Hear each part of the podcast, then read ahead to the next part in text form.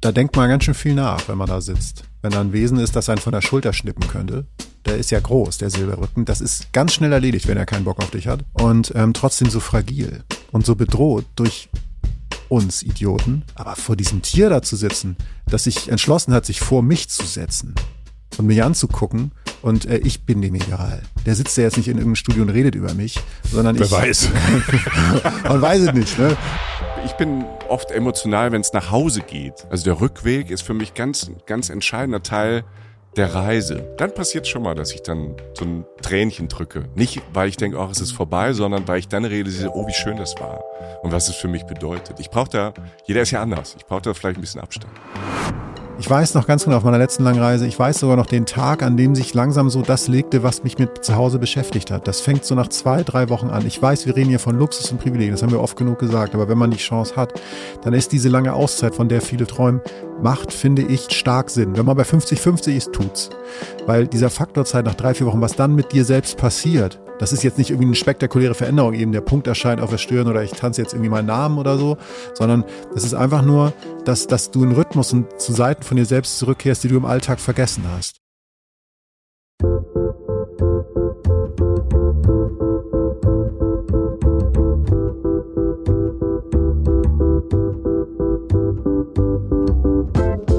Willkommen im Hotel Matze, dem Interview-Podcast von Mit Vergnügen. Ich bin Matze Hiescher und ich treffe mich hier mit Menschen, die mich interessieren und versuche herauszufinden, wie die so ticken.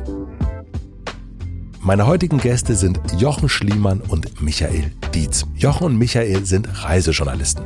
Seit 2018 betreiben sie den Reisen Reisen Podcast und sind damit sehr erfolgreich. Gerade ist ihr erstes Buch erschienen.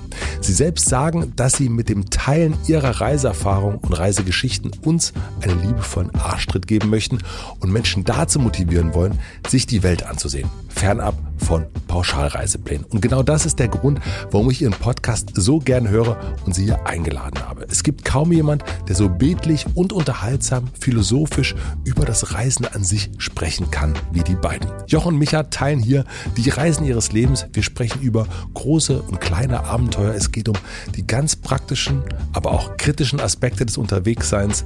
Was ist echtes Reisen? Wann fühlen sich Jochen und Micha fremd? Wie hat das Reisen sie verändert? Wie hat sich die Welt und das Reisen in den letzten Jahren verändert? Definitiv eine Folge für Weltenbummler und Weltenbummlerin. Wenn ihr gern unterwegs seid, dann werdet ihr hier eure große Freude haben, da bin ich mir ganz sicher. Und falls ihr eher selten rauskommt, dann werdet ihr das nach dieser Folge bestimmt ändern wollen. Da bin ich mir sehr, sehr sicher. Ich wünsche euch viel Vergnügen im Hotel Matze mit Jochen Schliemann und Michael Dietz. Also das meiste, was ich höre, ist eigentlich Interview-Podcast. Das ist eigentlich das, wo ich äh, sozusagen immer bin. Und das ist aber für mich auch immer Beruf.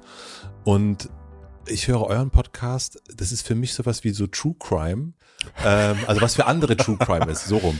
Weil es für mich auch genau das, also ich glaube, Menschen hören True Crime, weil sie dann auch irgendwie, dann denken sie nicht an, an den Abwasch, sondern denken an die Leiche. Und, äh, und, und ich denke, wenn ich, wenn ich euren Podcast höre, dann ist das für mich genau dieses äh, Losreisen eigentlich Mhm. und dadurch weg, äh, wegbeamen. Also ich kann diesen ganzen ähm, ich, ich kann mit Leichen nicht so viel anfangen. Ich auch nicht.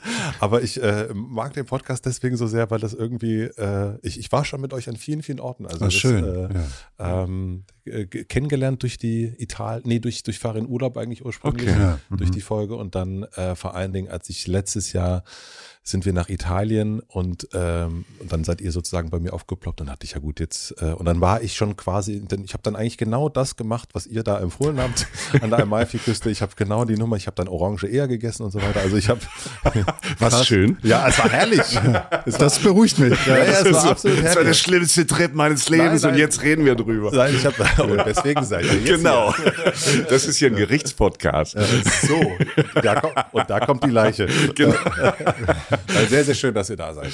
Ja, das freut uns auch. Also wir stellen uns mal vor, dass wir uns, äh, dass ich euch vielleicht nicht kennen würde und wir lernen uns in Tokio in einer äh, dieser wunderschönen Bars kennen. Ich war noch nicht in Tokio, aber ich stelle es mir schön vor, zumindest nach eurer Erzählung. Ähm, und wir lernen uns in dieser Bar kennen und nach einer Weile frage ich euch, was macht denn ihr eigentlich so? Mhm. Was antwortet ihr in solchen Fällen? Ich würde zuerst antworten, wenn wir uns gar nicht kennen, schon, ich bin äh, Reisejournalist. Ähm, da steckt auch schon wieder viel drin, weil wir, glaube ich, uns ist irgendwie wichtig unter uns, dass wir Journalisten sind. Das hilft uns sehr, weil wir unsere Podcasts sehr frei gestalten aber trotzdem so ein Fundament haben, auf das wir uns einfach verlassen können, so ein bisschen handwerkliches. Und dann würdest du wahrscheinlich fragen, wie Reisejournalist, was soll das? Und sage ich ja eben nicht geschrieben, sondern, ähm, sondern, sondern eher so Podcast. Also wir arbeiten mit Sprache und wir reisen viel und erzählen Geschichten darüber. Das würde ich wahrscheinlich antworten. Mhm. Ja, da würde da würd, da würd ich eben ausnahmsweise mal zustimmen.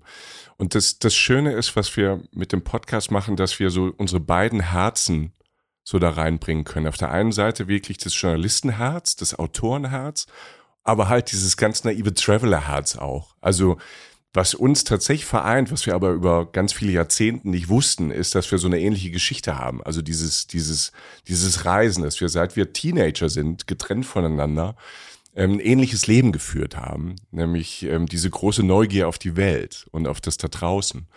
Und irgendwann hat uns jemand verkuppelt. Wir haben beide ähm, lang für eins Live so die junge, freche Welle vom WDR gearbeitet. Keck. Keck, Keck ja. ja. Und ähm, die brauchten irgendwann mal für einen Feiertag Programm billiges. und dann kam wir ins Spiel billig. Die wussten, die zwei billig können die und stehen auch ein bisschen drauf. Na, wir hatten einen ganz lieben Kollegen, der ähm, wusste, wir zwei kannten so ein bisschen vom Sehen und Benny Koblowski, Grüße, ähm, sagte, die zwei sind so Reisen und hat uns quasi verkuppelt. Und dann haben wir bei 1 Live den Reisetag gemacht und haben uns die Guides genannt. Das war in den Zehnerjahren, war das irgendwie cool. Und ähm, nee. Nee. wir haben uns eingeredet, dass es cool gewesen wäre. Du hast. Ich habe gesagt, es ist cool. Nee, aber wir, wir waren dann da und wir haben ganz schnell gemerkt, dass es, dass ein Satz, den wir immer zwischen zu uns sagten, also seitdem wir den Podcast gegründet haben, war eine Pandemie. Ähm, man hat auch immer so Probleme, wenn man ähm, was Neues hochzieht. Wir haben jetzt ja wirklich da ein wirklich ein ernsthaftes Projekt für uns draus gemacht. Und ein Satz, der bei uns immer fällt, ist, Inhalt ist nie das Problem. Und das ist ein wunderschönes Gefühl. Und was wir damit meinen, ist, dass wir so viel erlebt haben und so hungrig sind und so Bock haben, in Sprache zu fassen, was man beim Reisen erleben kann dass wir nie, wir haben Terminprobleme, wir haben manchmal ein bisschen Stress oder wir haben manchmal vergessen wir auf Aufnahme zu drücken oder so.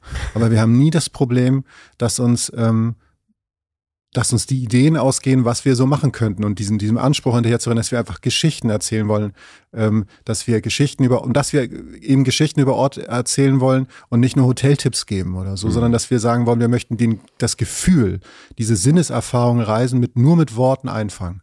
Und das macht wahnsinnigen Spaß und witzigerweise werden es immer mehr Menschen, die das hören, vielleicht weil sie auch diese Geschichten hören wollen. Und das, das macht mir persönlich sehr viel Freude. Was glaubt ihr, woran das liegt, dass dieses Fass nie voll wird? Weil diese Welt halt sehr, sehr groß ist und die Geschichten und die unterschiedlichen Menschen, die auf diesem Planeten leben, halt ja nicht ausgehen. Ne? Und es verändert sich ja alles. Also das, das Schöne ist, wie wir reisen und wir haben das Privileg gehabt, das ist ja wirklich ein Privileg, dass, ähm, mhm. also bei mir war es so, dass meine Eltern mich ähm, mit 13, 14, ich komme vom Dorf und die gesagt haben, der Junge muss mal raus eine vier in Englisch. Wir schicken 90er Jahre, wir schicken immer auf eine Sprachreise und ähm, meine Note wurde nicht viel besser, aber ich habe halt wirklich Blut geleckt auf dieses, auf dieses Leben da draußen. Ich habe gesehen, ah, da draußen, das funktioniert auch anders als bei mir auf dem Dorf, in der schönen Weinstraße. Also ich, ich komme aus der Pfalz, das ist wie das Auenland bei Herr der Ringe. Mhm. Ne? Da ist alles irgendwie schön, aber es ist so abgeschlossen, alle essen und trinken fertig. Es gab keine Musik, es gab keine Clubs, es gab kein, es gab keine Durchmischung. Und dann war ich draußen. Ich war in England und ähm, habe ganz viele Dinge so fürs Leben gelernt, wie man so ein, wie man, wie man Schülerausweis fälscht, dass man das WM-Finale gucken kann im Pub oder ähm, andere Leute kennengelernt oder wie man einer Schlägerei aus dem Weg geht oder wie schön äh, eine Küste sein kann, wie schön es ist, allein zu spazieren. Und dieses Gefühl, das hat sich so schnell aufgeladen und es ist immer noch da und das verbindet uns. Und wir hatten irgendwann die Idee damals ähm, bei diesem, bei 1 Live, bei diesem Reisetag, den wir gemacht haben, dieses Gefühl zu transportieren, die Geschichten erzählen, um Leuten Lust zu machen, so abseits von diesen getretenen Faden, sich zu trauen, mhm. individuell zu reisen. Also eigentlich hatten wir so vor, einen Arschtritt zu geben. Geh raus und erleb die Welt. Glaubst du, dass dieses Fieber, was du in England bekommen hast, dieses Reisefieber, ist das etwas, was jeder Mensch kriegen kann? Theoretisch schon. Und du musst ja, ich glaube, viele Leute haben so ein bisschen, so ein bisschen Angst vor dem Schritt, dieses Plan, dieses Ungeplante zu verlassen. Also Ja. Deutschland ist ja, wir Deutschen sind ja Urlaubsweltmeister, heißt ja immer, ne, von der Statistik her, wie viele Leute irgendwie äh, die Welt sich angucken, was ich ja erstmal positiv finde. Das Ding ist, wir sind halt auch Urlaubsweltmeister. Wir fliegen dann halt irgendwie nach Thailand und setzen uns dann halt in ein großes, großes Hotel, wo es dann wieder dann Schnitzel und Bier gibt, bisschen wie zu Hause und machen mal einen Tagesausflug raus in die Welt. Und ich glaube, den Schritt zu gehen, das mal hinter sich zu lassen, das mal loszulassen und zu sagen, ich fahre nach Thailand oder ich fahre nach Südfrankreich, aber ich habe meinen Trip, meine zwei, drei Wochen nicht vorgeplant, sondern ich lasse mir mal drauf ein und leg mal los. Ich glaube, dafür braucht so ein bisschen so ein Push und auch ein bisschen Mut. Aber wenn man diesen kleinen, diesen kleinen Schritt mal gegangen ist, haben wir das Gefühl, oder ich kenne das von ganz vielen Freunden und Freundinnen, ähm, die ich damals auch immer so motiviert habe, geh mal im Rucksack los, mach das einfach, buch die erste Nacht und dann fahr mal raus. Und die meisten sind mit glänzenden Augen irgendwie zurückgekommen und haben so Schritt für Schritt das probiert. Und deshalb glaube ich, wahrscheinlich trauen sich nicht alle, aber können, können tut das jeder, weil man kann ja, muss ja nicht nach Thailand, man kann ja auch in die Müritz oder in die Voll. Südpfalz. Ja, ich glaube, ich glaube halt, dass, dass, dass es in dem Sinne in jedem und jeder steckt, aber dass es auch jeder und jeder für sich selbst rausfinden kann, wie sie es gestalten wollen. Denn Reisen ist ja auch, die, diese Art zu reisen, von der wir reden, ist ja auch eine Freiheit. Wenn Ich habe schon ganz oft, also man hat diese, wir haben die Unterhaltung natürlich relativ oft übers Reisen, dass wir uns mit Freunden über Trips erzählen oder so oder ähm, die uns was fragen oder kann ich das bringen, kann ich dahin? Und das ist natürlich auch mal diese große erste Fernreise nach, sage ich mal, Südostasien oder so, äh, wie ich sie damals erlebt habe, so als absoluter Augenöffner.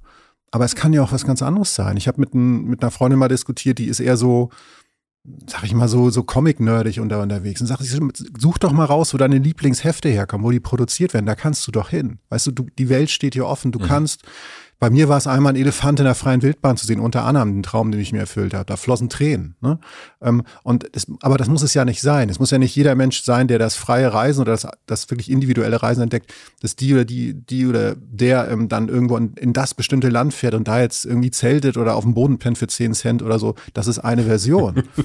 Woher habe ich das wohl? Ja. Ähm, aber Du hast das bis letzte Woche ja auch gemacht. jeder und jeder kann machen, was sie und er will. Und das, das ist so, ähm, und das ist, Reisen ist eigentlich Freiheit, wenn du diesen einen kleinen, das ist ein winziger Schritt, das ist kein großer, das ist keine Lebensentscheidung. Es ist manchmal der Schritt aus den Mauern des Hotelkomplexes raus in Ägypten, dass man sich, ich gehe jetzt einfach mal hinten raus und guck mal, was da so los ist.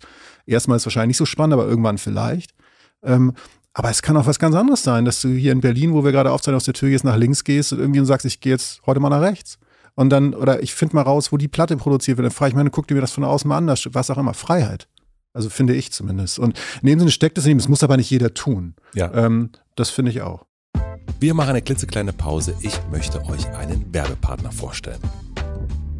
Mein heutiger Werbepartner ist Squarespace. Wenn ihr eurer Webseite ein Makeover verpassen wollt, ist Squarespace die richtige Adresse für euch. Ihr könnt aus vielen personalisierbaren Vorlagen und mit weiterführenden Tools ganz individuell den Look kreieren, der zu euch und eurer Webseite passt. Dabei könnt ihr eure Inhalte flexibel einbetten, zum Beispiel Bilder oder Videos oder sogar Produkte in einem Online-Shop verkaufen. Und außerdem jederzeit auf SEO und Analyse-Tools zurückgreifen, um den Überblick zu behalten. All das und noch viel mehr kann Squarespace. Überzeugt euch am besten selbst. Und für alle, die es direkt mal ausprobieren wollen, habe ich natürlich was vorbereitet. Wenn ihr auf de.squarespace.com slash hutematze den Rabattcode hutematze eingebt, alles groß und zusammengeschrieben, erhaltet ihr bei Squarespace 10% Rabatt auf eure erste Webseite oder Domain. Den Link und den Code findet ihr wie immer auch in meinem Linktree in den Shownotes. Vielen Dank an Squarespace für die Unterstützung dieser Folge. Und nun zurück zum Gespräch. Euer Buch, was jetzt rausgekommen ist, heißt ja, wie wir die Welt entdecken wollen. Also im Subtitel Reisen, Reisen, wie wir die Welt entdecken wollen. Wie wollt ihr die Welt entdecken? Mit sehr, sehr offenen Augen. Und ich glaube, so ein Ding, und das haben, das ist wie so ein Erfahrungswert. Die Welt entdecken halt, man, man ist so geprägt. Beispiel. Ich habe die, die schlimmsten Befürchtungen von all meinen Freunden, von meinen Eltern gehabt, als ich vor Jahren gesagt habe, oh, ich, ich fahr, ich, ich äh, flieg morgen nach Beirut in Libanon. Und alle so, ach du Scheiße. Ja, das war's. Musst du, musst du da beruflich hin? Wieso, wieso machst du das? Nee, ich reise dort. Ich habe mit meinem Kumpel, es war ein anderer Jochen, mhm. ich reise sehr viel mit Jochens, äh, auch wenn die, wenn es unterschiedliche Menschen sind. Und er sagt, wir wollen dort reisen, wir wollen, wir haben uns ein Auto gemietet und wir fahren durch den Libanon. Mhm. Aber jetzt nicht in der Kamikaze, also ich bin kein Danger-Seeker, sondern man kann sich ja ein bisschen vorher informieren. Und ich habe ein Land kennengelernt, abseits von den Vorstellungen, die man hat, Bürgerkrieg, da ähm, ist es unfassbar gefährlich, ähm, ganz viel Leid, ähm, einige der gefährlichsten Regionen der, der Welt. So, aber da leben ja Menschen. Und die leben teilweise sehr gut. Also Beirut ist eine der spannendsten Städte. Ich kam da irgendwie abends an und du hast so, hast natürlich so Vorstellungen.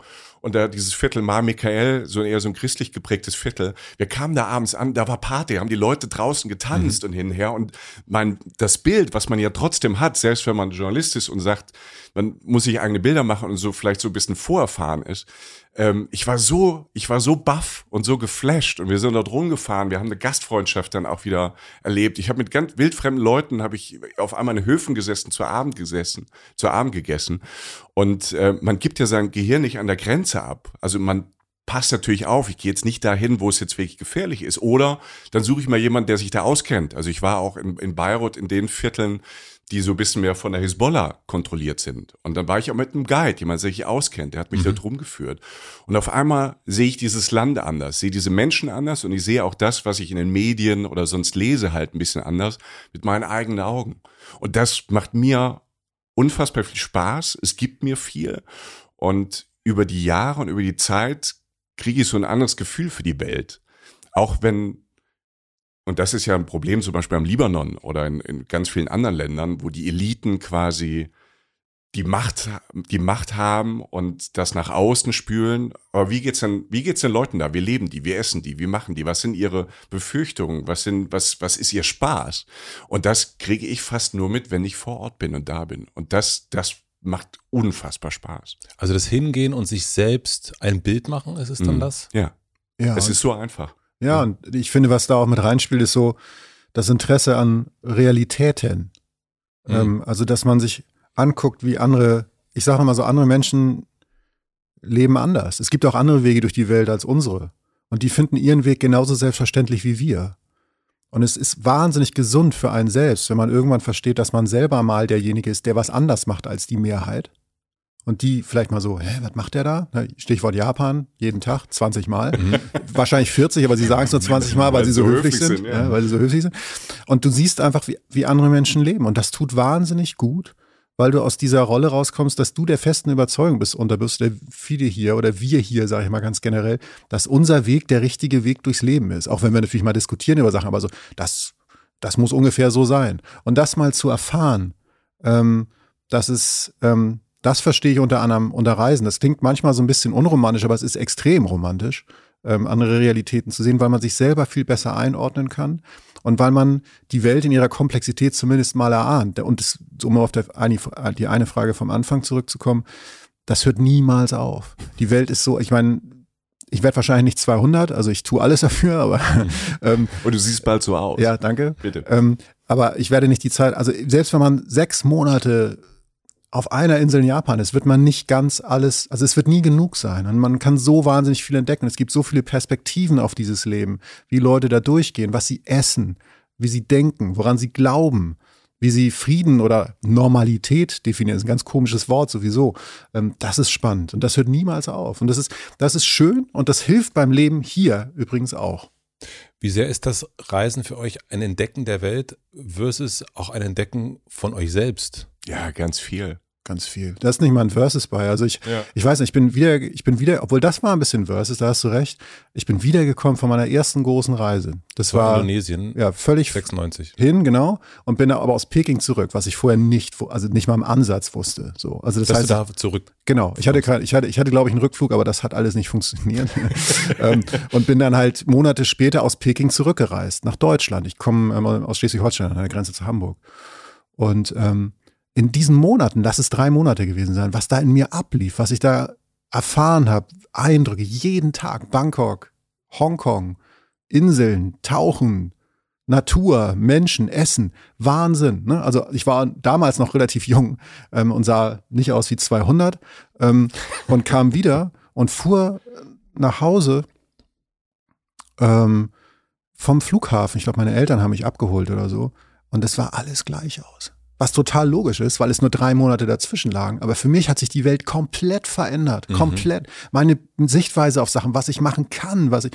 Und dann, und dann sitzt du da und ich habe mich an so einer Baustelle festgeklammert ähm, die in unserer Straße war, weil ich dachte, immer passiert mal was. Ich hasse Baustellen, also Baustellen, nichts gegen Baustellen, oh Gott, Bauarbeit, nichts gegen Bauarbeit, aber es ist ja jetzt kein schöner Ort in dem Sinne. Aber ich dachte immer, da ist was, irgendwas Neues, so, ähm, weil in mir so wahnsinnig viel passiert ist und man, man lernt unglaublich viel über sich selbst unterwegs, sich selbst einzuordnen, wo man steht, wie klein man ist, ähm, sich auch mal einzuordnen und ja, so viel, so viel. Bei dir war es ja der gefälschte Schülerausweis, ähm, was dein Reisefieber sozusagen den, den Grundstein gelegt hat. Das ist ein True Crime Podcast jetzt hier. Äh, was war es bei dir auf der Indonesienreise? Was so für dich, wo du sagen würdest, ah hier, da, da fing mein Fieber vielleicht auch konkret an?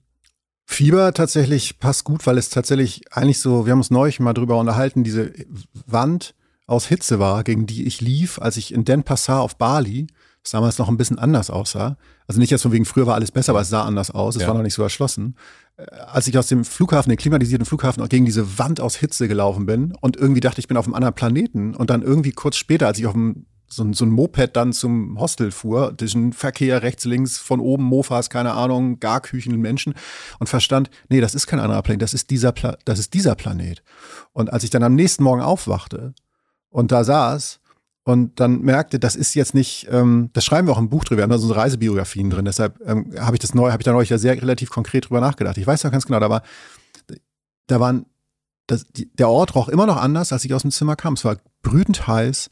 Ich habe Obst gegessen, das ich sonst nicht essen würde oder es auch niemals gut schmecken würde, weil es einfach von da kam. Und ich habe gemerkt, dass es kein Straßenzug ist, den ich runtergehe, sondern eine komplette Realität dass ich halt durch diesen Ort, ich bin teilweise Straßenzüge dreimal hin und her gegangen und habe immer was anderes gesehen, dass ich irgendwann verstanden habe, diese Welt ist so groß und so komplex und so schön und so spannend, dass, dass ich mich in dieser 3D-Realität, und das gibt es auch immer noch nicht annähernd wieder, unendlich bewegen kann. Und diese, diese, dieses, dieser Knips, dass ich dann verstanden habe, dass ich eigentlich überall hin kann, wenn ich will, wie ich, also wo ich will, wenn ich mich auf die Umstände einlasse, um dorthin zu kommen. Mhm. Also halt beschissene Busse, unendlich lange Fahrten, neben Hühnern und Schweinen sitzen, viel zu laute Musik aus, Buslaut. Wenn ich, wenn ich den Style fahre, weil dann, dann lebst du auch nicht teuer, dann kannst du dir das eventuell leisten, wenn du zu Hause in Deutschland immer schön zwischendurch Zeitarbeit machst und irgendwie Geld ran schaffst oder so. Als ich das verstanden habe, bin ich voll drauf hängen geblieben und habe gedacht, ich kann damit nie aufhören. Aber was ist das, dass man genau das in der Fremde ja so akzeptabel findet. Also so kenne ich das auch. Also auch diese Wand, äh, diese Hitzewand kenne ich auch. Äh, für mich ist es immer Delhi. Äh, da mhm. denke ich an meine, an meine erste richtige Hitzewand. Und aber auch dieser Gestank, äh, also es ist jetzt kein Duft, würde ich sagen, oder auch diese, die, die Art, wie man schläft unterwegs, was man so erlebt, wie man sich ernährt oder eben auch Sachen isst, die man hier nie essen würde. Also ich merke, ich bin auf Reisen auch ein viel, viel toleranter Mensch, äh, viel, viel offener. Ich lasse los und hier bin ich dann manchmal, denke ich, ja, auch hier äh, bin ich gar nicht so, wie sag ich mal, so. Äh, zu Hause bin ich auf jeden Fall festgefahren als unterwegs. Aber hast hm. du, also ich habe das für mich so erlebt, dass durch, durch das Reisen genau das, was du eben beschreibst, dass ich mir nicht sofort, aber über die Jahre und mittlerweile sind es ja leider schon Jahrzehnte, äh, dass man sich von dieser, von dieser Entspanntheit also ich habe mir da was mitgenommen. Definitiv. Also das, das finde ich, das ist das schönste Souvenir, was ich mir über die, die Reisejahrzehnte gemacht habe. Ähm, weil ich zu Hause, und ich kenne genau das Gefühl, du bist in der Arbeit, du kommst ja wieder, du kommst ja hier zu Hause in Deutschland, jeder hat, sein, jeder hat seinen Job. Ähm, du hast wieder dieses Umfeld, du hast das System, wie das hier funktioniert, ja. wann der Bus kommt und wo er zu stehen hat und ne, so ordentlich und was auch immer. Und in Thailand hast du vielleicht drei Stunden auf den Bus gewartet und es war okay, ja. weil es irgendwie aufregend war. Genau, hier ist es aber so, der Zug kommt zehn Minuten zu spät und Ausraste. ich denke, ich kriege ich krieg eine Krawatte. Habe ich nicht so dolle. Aber ich bin auf jeden Fall toleranter in der ja. Welt, als ich hier zum Beispiel in Deutschland bin. Aber ich, ich, diese, diese, diese, diese, dieses Easygoing versuche ich mir und es hält tatsächlich nicht immer, also mhm. wenn ich dann lange hier bin, kommt das so langsam wieder hoch. Aber so gerade so diese Entspanntheit von so einer Thai-Insel. Ja. Also das, das war für mich so dieses, es dauert nur einen Tag, zwei, da bin ich da drin. So Frühstück um acht, neun, zehn, elf. Ist es Frühstück um Mittag, elf, egal. Mhm. Also dieses, und ich versuche mir das dann halt zu bewahren und mitzunehmen. Und so manche Dinge, also die würde ich jetzt in meinem normalen Leben, glaube ich, nicht schaffen, weil ich diese Entspanntheit gelernt habe.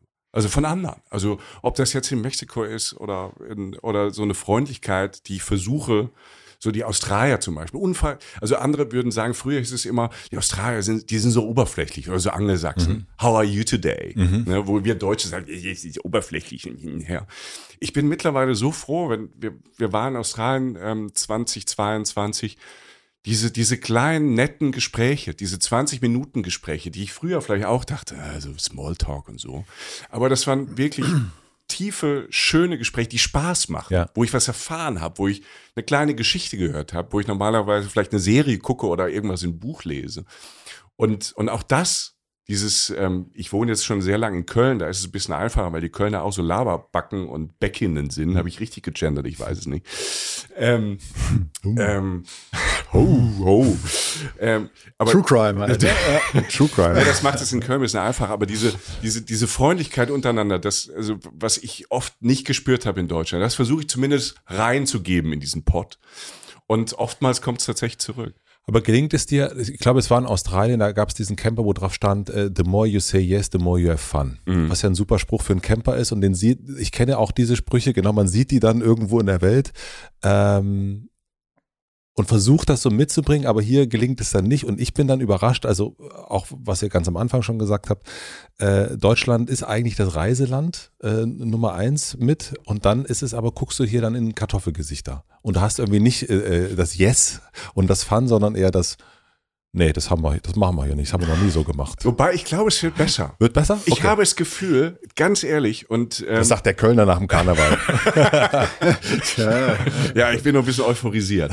Äh, nein, ich glaube, es wird besser. Ich, ich habe wirklich die Hoffnung, dass mit, auch mit unserer Generation und so mal die Generation, die jetzt kommt, von, von Leuten, die jetzt so, so Mitte 20, ähm, um die 30 sind, es wird besser. Also in, zum, zumindest so ähm, nicht nur in urbanen Gegenden, so so in, in, in Großstädten. Ich kenne das, ich kenne das auch ähm, vom Lande, vom Dorf hier nach Hause kommen. Ich glaube, wir wären ein bisschen besser. Vielleicht, mhm. ähm, weil wir auch mehr oder unsere Generation mehr gereist, auch mehr gereist sind. Ich glaube, das hängt zusammen. Der Austausch ist da über Social Media.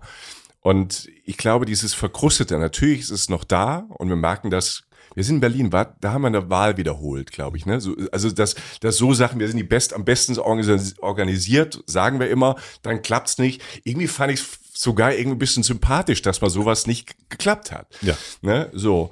Und das wird so ein bisschen, das war natürlich eine große Aufregung, aber ein entspannter Umgang damit, ähm, mhm. finde ich okay. Weil es ist ja, es war jetzt kein Weltuntergang. Ja. Und es ist ja wird ja wahrscheinlich die gleiche Regierung. das wird sich ja nicht so viel ändern. Ähm, das nur als kleinen Ausflug. Na, ich habe, ich habe da, ich finde in so seltsamen Zeiten, wie wir jetzt haben, ähm, ich glaube, Luisa Neubauer hat es gesagt, finde ich diesen, diesen, vom Kopf her, diesen, diesen inneren Protest dass es doch besser werden kann und diese Hoffnung. Und ich erlebe die auch wirklich jetzt, ich fabel mir jetzt nicht vor. Ich finde, durch unsere Generation wird das, wird Deutschland auch ein bisschen entspannter, lockerer und nimmt ein bisschen mehr von dem auf, was da draußen in der Welt ist. Mhm. Ich, ich, mir fällt da nur ähm, äh, zu ein, dass äh, jetzt zum letzten, was du gesagt hast, Michael, ähm, fast jede Person, die ich getroffen habe unterwegs auf dieser Welt, die auf dem Papier weniger hatte als ich, hat mehr geteilt. Auch als ich, das habe ich dann gelernt, aber halt so, ich wurde von Menschen eingeladen und die haben ihr letztes, also Gastfreundschaft und auch einfach eine andere Art und Weise mit Fremden umzugehen und so. Natürlich, man kann, ich, man kann ja jetzt keine ganzen Völker pauschalisieren, das tue ich auch nicht. Natürlich gibt es auch in jedem Land Blöd, Blödiale, ne? So, klar, das ist ja, das sind ja nicht alles gute Menschen oder ich eben, das, das hat vielleicht auch mit dem Urlaubsfeeling zu tun, was du vorhin gefragt hast, so dass man einfach auch vielleicht grundlegend ein bisschen erstmal entspannter ist, ne? Weil meistens, wenn man auf Reisen ist, arbeitet man jetzt nicht. Ich meine, klar, wir arbeiten da, aber das ist ja ein Traumjob, den wir uns selber da gebastelt haben. Ähm, aber ich, das ist zum Beispiel eine Sache, die ich auch gelernt habe. Einfach dieses, was ich gesagt habe. Ich, ich saß teilweise, ich weiß noch, ich war vor vielen, vielen Jahren, habe ich mit so einem, mit zwei Freunden war ich in Russland unterwegs. Und ähm, da war, da war ähm, ein Mensch, der hat in einer alten Sauna gewohnt, die natürlich nicht mehr funktioniert, also aus Armut, in einem fürch, in einem relativ dürftigen Verschlag, sage ich mal, mit seinen Kindern und seiner Frau. Wo war das in Russland? Richtung Europa, nah Europa. Wir sind im Auto hin. Das war eine völlige Haurucktour. Die steht nicht mal im Buch, die war so kaputt. Da haben wir das, das Auto ist dreimal kaputt gegangen auf dem Weg. Ich musste irgendwo klingeln und Kühlwasser holen, weil es war alles ganz schwierig. Ähm, also es war wirklich in so einem winzigen Dorf, mhm. weil er einfach ein Freund von mir kannte da Menschen und da konnten wir hin in so ein Haus, junge Menschen, da ist ein Haus, da können wir hin, wie weit, egal, los. Mhm. So. Und dann haben wir da auch irgendwie, dann haben wir da halt Menschen kennengelernt. Und ähm, dieser Mensch hat nicht einmal mit der Wimper gezuckt und hat einfach für ihn wahrscheinlich das größte Essen des Jahres aufgeschisst. Also zumindest kam es mir so vor und hat alles mit uns geteilt, mit Fremden. Punkt. Vorbei. So. Und man hat, ich habe immer das Gefühl, also das ist, wie gesagt, ich pauschalisiere jetzt nicht über ganze, über ganze Staaten oder so, aber ich habe schon den Eindruck, so in Deutschland, in den Kreisen, aus denen ich so komme, so, wir haben auf dem Papier mehr und je mehr man hat, desto mehr hat man Angst. Alle haben immer Angst. So. Das, was ist, wenn mir das weggenommen wird? Was ist dann? Was ist dann? Natürlich sind das schwierige Zeiten. Aber ich habe man, man trifft unterwegs auch Menschen, die es vielleicht einfach grundlegend auch noch mal schwieriger haben.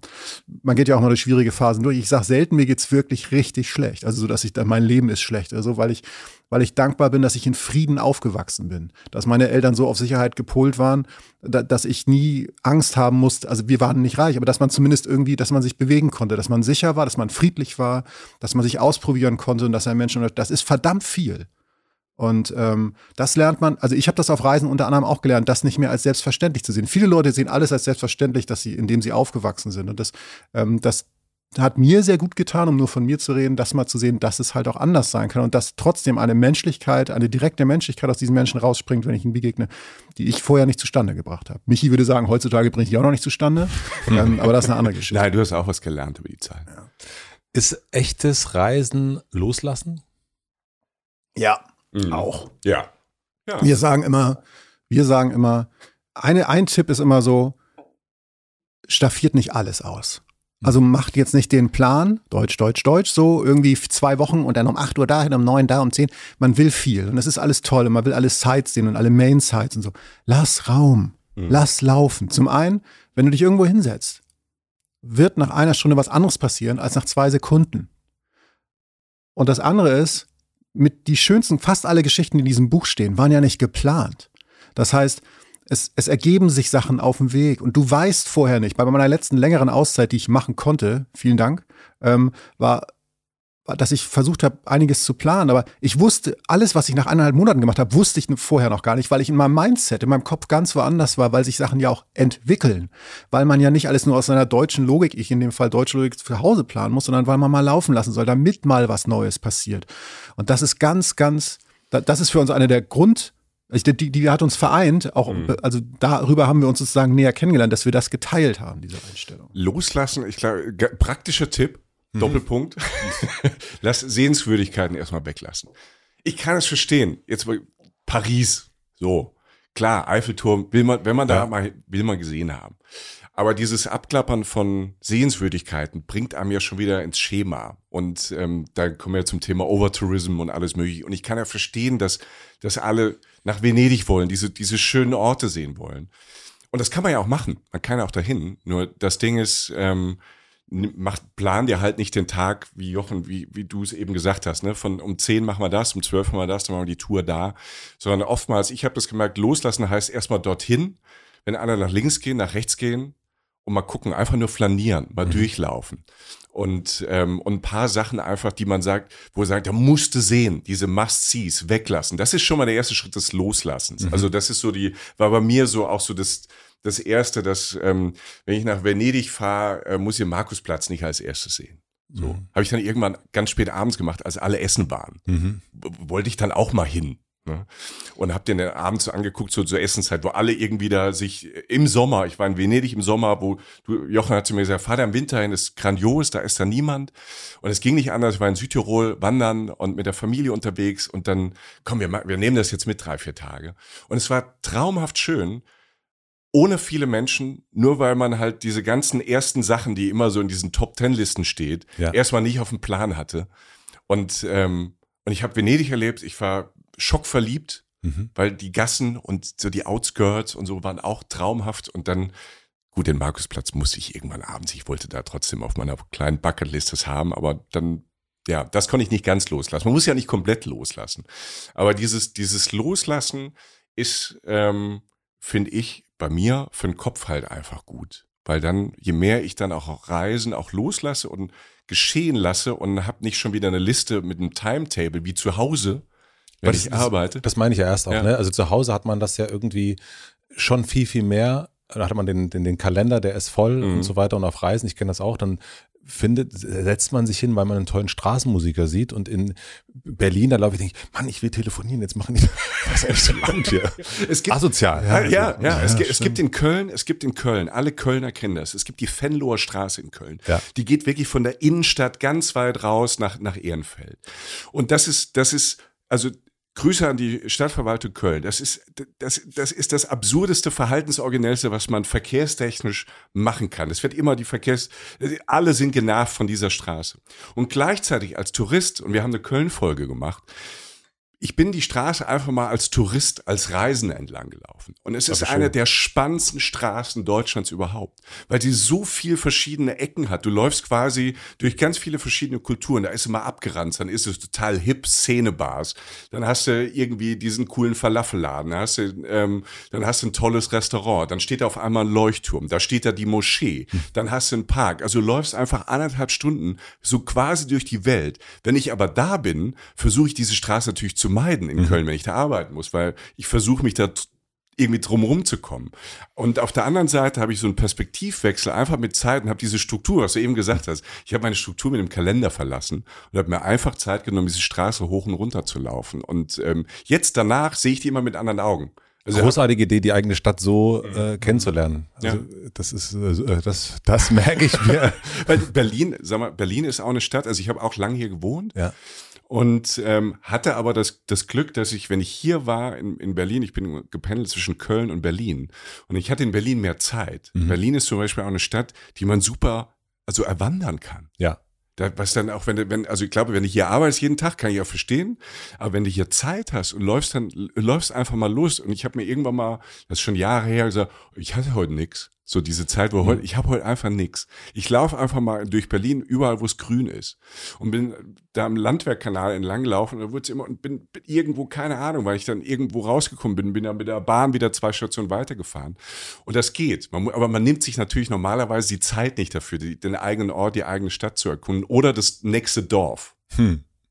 Wie kommen denn eure, also ihr habt, glaube ich, über 100 Länder besucht, bereist. Wie kommt jetzt ein neues Land auf eure Liste? Also wenn wir jetzt vielleicht 2023, da gibt's ja bestimmt schon äh, das ein oder andere Ländchen, was da drauf steht. Ähm, Berlin, ich weiß nicht, wer von euch diesen Tipp für Berlin-Reisen gegeben Ich hat. habe, ich, ich habe, es haben alle haben mich so angeguckt. Also Äh, Berlin, Berlin. Jordanien war das, glaube ich. Jordanien, Berlin, Südkorea und Südkorea. Berlin. ist, Habt ihr, Skandinavien hat man auch noch, Ja. ja. Lappland. Ja, Genau. Lappland, ja. Also so ein, so ein bunter Strauß, so ein, so ein Kessel voller Buntes. aber was steht für euch persönlich jetzt auf, für, für dieses Jahr auf der Liste? Südkorea bei mir Ja. und Berlin. Also, also ich, ich, ich fahre Check gern- heute erledigt. Check heute. Ich war, ich war, ich war Hotel Matze, eingecheckt, ausgecheckt, dann Ja. Bucketlist. Ähm, nein, also ich, ich finde, ich finde Berlin und auch das, das zum Beispiel das Drumherum von Berlin, die ganzen Seen und sowas. Ne, für Mhm. Berliner und Berlinerinnen ist das. Äh, Aber ich finde das, wenn ich dann wieder lang nicht, lang nicht hier war, ich finde es eine grandiose Sommerstadt. Es passiert so viel draußen. Du kannst, du bist, du bist schnell auch im Umland. Du bist, ich liebe Brandenburg. Ähm, auch dann, dann fahre ich mal nach Potsdam oder in Fleming Mhm. oder ne, mal einen Tag Radfahren oder wandern und so. Ich finde Berlin so als Hub, auch für die Umgebung und auch für die Stadt, finde ich zum Beispiel super. Das ist für mich wirklich eine Reisestadt. Aber ansonsten weit weg ist für dich Südkorea in diesem Jahr Mhm. und für dich? Äh, ich bastle noch ein bisschen. Also ich habe ähm, ich hab mir Europa, viele Ziele in Europa lange aufgespart. Hab, als ich jünger war, Fernreisen gemacht, weil ich dachte, so intuitiv dachte, da habe ich irgendwann keinen Bock mehr drauf, so weit wegzufahren. Das hat nur teils funktioniert. Aber äh, ich fahre jetzt zum Beispiel in die Bretagne dieses Jahr, worauf ich mich wahnsinnig freue, weil ich da noch nie war. Also legendäre Gegend, die ich mir sozusagen aufgespart habe. Ähm, wie, ich würde wahnsinnig mehr mal gern mit dem Kollegen da nach Island zusammen. Ich glaube, das könnten mega Folgen werden. Ähm, ich bleibe dabei, dass, äh, dass einer meiner Ansätze an Reiseziele immer naiv ist. Also das heißt, ich gehe ungrenzenlos naiv daran. Also ich will Elefant sehen. Ne? Oder ich will ähm, äh, die Moschee in Jenny sehen in Mali. Oder ich will, ähm, also manchmal sehe ich nur Bilder und will dahin. Und um diesen naivsten Gedanken, diesen fast kindlichen Gedanken, baue ich mir eine Reise, auf der ich natürlich noch viel mehr andere Sachen entdecke. Und da gibt's natürlich noch diverse Sachen auf der Liste. Ähm, manchmal muss man das mit der, natürlich muss man das immer mit der Realität koordinieren. Aber was ist so der naive Getan äh, Gedanke an der Bretagne? der ist, also der ist, der ist nicht so, also die, der, Käse. Ja, der ist ja da gar nicht so, nee. Nein, Weiß ich nicht. Ich, ich, Frankreich, Frankreich ist, ähm, das ist nicht, also ich glaube, es gibt, es gibt prägnanter sind andere Beispiele, wie halt ähm, zum Beispiel, ich will einen Gorilla sehen. ja. Berggorilla gibt's nur an einem Ort. Das heißt, ich muss nach Ruanda, Uganda oder halt in Kongo, was ein bisschen schwierig ist. So. Ähm, oder ähm, Uluru, in Australien war das irgendwann mal. Und, und da sind es wirklich Gegenstände, Orte, die sich so in meine Seele einbrennen, obwohl ich sie gar nicht verstehe oder kenne. Und äh, das, das hat mich schon an diverse Orte gebracht und auf dem Weg der anderen Orte, über die ich nie vorher nachgedacht Hm. habe. Bei der Bretagne ist es eher so, dass ich Frankreich einfach nie so viel bereist habe bisher und mich wahnsinnig darauf freue, die, die, diese Regionen jetzt so zu entdecken. Da gibt es zum Beispiel dieses eine Schloss, das liegt tatsächlich, glaube ich, sogar in einer anderen Provinz, ähm, direkt, das, das da im Wasser liegt. Mont? Saint-Michel. Genau. Und das Schloss selbst liegt gar nicht in der Bretagne, aber ich kann es von der Bretagne aus sehen. Dieses Ja. Schloss im Meer. So, das auf dem Level, er weiß das, funktioniert. Mehr ist das bei mir am Anfang nicht. Er steht auch manchmal, wenn wir zusammen reisen, da einfach auf der Straße und es ist genau das Gefühl. Also Jochen, weißt du, wo wir jetzt hin? Nö. Ja, aber wie schön. Wie schön. Ja. Das ist loslassen. Also, also ich glaube, Jochen, das schätzt Ich helfe ihm dabei auch. Ja, es ist Ja, so, ist es so. ist also aus der Naivität raus, ähm, ist es, äh, also Jochen kann dann richtig loslassen. Ich habe bisschen manchmal so mehr Hummeln dann so im Arsch. Also ich will, ich will jetzt loslaufen. Mhm. Und Jochen tappert dann so ein bisschen langsam hinterher, weil er noch nicht so ganz klar, klar ist, wo er gerade ist. Und dann ist es ein bisschen heiß und dann hinher und dann, ähm, Hm. aber, aber ich, ich schätze diese, diese, diesen naiven, weil das, das ist ja loslassen. Einfach so, ich will mir das mal angucken. Und ich habe ein Ziel, wie deine, wie deine Berggorillas oder so. Das ist ja, und dann, und das Lustige ist ja, oder das Spannende ist ja, du hast das Ziel ja mit den Berggorillas ja erreicht, Ja. aber 90% Du Prozent, fragst dich wie. ja, das, ich, ich frage mich eh, wie er das die, die ganzen Jahre ohne mich geschafft hat, durch Afrika mit öffentlichen Verkehrsmitteln. Ich sehe ja, wie er Fahrrad fährt oder wie er versucht hat, irgendwie Bus zu kriegen. Das geht meinem Reisefreund übrigens genauso. Er versteht das auch nicht, wie ich das ohne ihn geschafft habe. Oder? Die glauben uns nicht, ne? Ja. Nein, aber Ja, ja. Was, was ich sagen möchte, du hast ja, du hast gesagt, du willst diesen, du willst den Berggorilla sehen. Und aber 90 Prozent dieser Reisen, nämlich, das ist der Weg zu dem Gorilla hin. Ja. Das macht ja eigentlich dann auch das Spannende aus. Das Also, andere ist ja ankommen. Genau. Das, das Ankommen. Und es ist die, es ist dieser alte blöde Spruch, aber ne, der Weg ist das Ziel. Sorry, das ist so 800 Euro in die Phrasenkasse. Naja, es ist ähm, aber, aber es ist natürlich so. Was macht ihr dann vor so einer Reise? Also du warst erst schon sehr schön so praktisch unterwegs. Ähm, lass uns das mal praktisch machen. Ähm, weil es, für dich gibt es dann offensichtlich ein Bild, was du vielleicht hast ähm, von der Moschee oder wo du sagst, oh, da, der Berggorilla, da will ich Ja. nicht mal sehen. Ähm, und es gibt natürlich auch über Loslassen, aber was macht ihr vorher konkret? Ähm, wie viel lest ihr euch durch? Äh, was plant ihr von so einer Reise? Was plant ihr nicht? Alles, alles Notwendige. Und das ist wirklich immer unterschiedlich. Ne? Wenn man jetzt ähm, von den Berggorillas redet, dann guckt man, wie man da hinkommt. Das heißt, es, wirkt, es ist erstmal eine relativ sachliche Aufgabe, diesen Traum jetzt erstmal rein infrastrukturell und von der Orga her Wirklichkeit werden zu lassen. Und dann fallen dir ja immer wieder Sachen auf, wenn du recherchierst, die du auch sehen willst, die du auch spannend findest. Re Recherche heißt im Internet lossuchen. Ja. Gorilla gucken. Jochen, ne? Ich, ne? So, Gorilla gucken. Dann wie teuer, Hast du wo. Gorilla gucken mal Google eingegeben? Nein, aber du weißt, was ich meine. Ich würde es ja zutrauen. Nein, also visit, visiting, visiting the Mountain Gorillas. So. Ah, cool. Und dann, ne, ich dachte jetzt für euch beide meisten mal auf Deutsch, Danke, damit ihr irgendwie danke. mitkommt. Ne? Ich bin Kosmopolit. Äh, Nein, aber ähm, und, und da, von da an suche ich dann und dann ergibt sich alles von da. Das heißt jetzt nicht, ich sage so, ich setze mir nicht jetzt nicht eine Brille auf die Nase, vorne auf die Nasenspitze und sage, ich mache jetzt Recherchetag, sondern der Bock treibt mich an, also die Lust und ich und darum entspinnt sich diese Reise. Was ich aber auch finde, ist, dass ich das Schöne ist, auch am Reisen, jedes, jedes Ziel funktioniert völlig anders. Das heißt, wenn ich in Japan sage, ich möchte mal nach Kyoto diese unglaublichen Tempel da sehen und dann ent- äh, Japan entspinnt sich von der Orga her völlig anders als jetzt zum Beispiel halt Ruanda.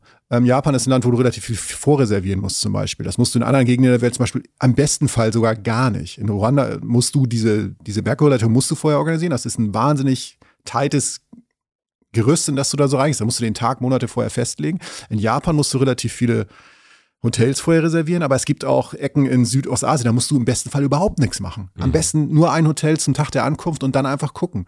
Und so entspinnt sich, wenn man mit einer Offenheit daran geht, entspinnt sich durch jedes Land ein völlig anderer Weg. Verkehrsmittel, Japan Zug, USA meistens leider Auto, auch tolle Zugstrecken, aber meistens dann doch irgendwie auch ein super Roadtrip-Land.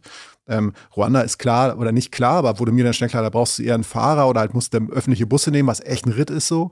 Und so entspinnt sich das alles von diesem, bei mir, von diesem Traumziel aus, entspinnt sich so eine Logik, wie ich das zu machen habe, eine Zeit, wann ich da am besten hinreise, wie lange ich so brauche, was das so kostet.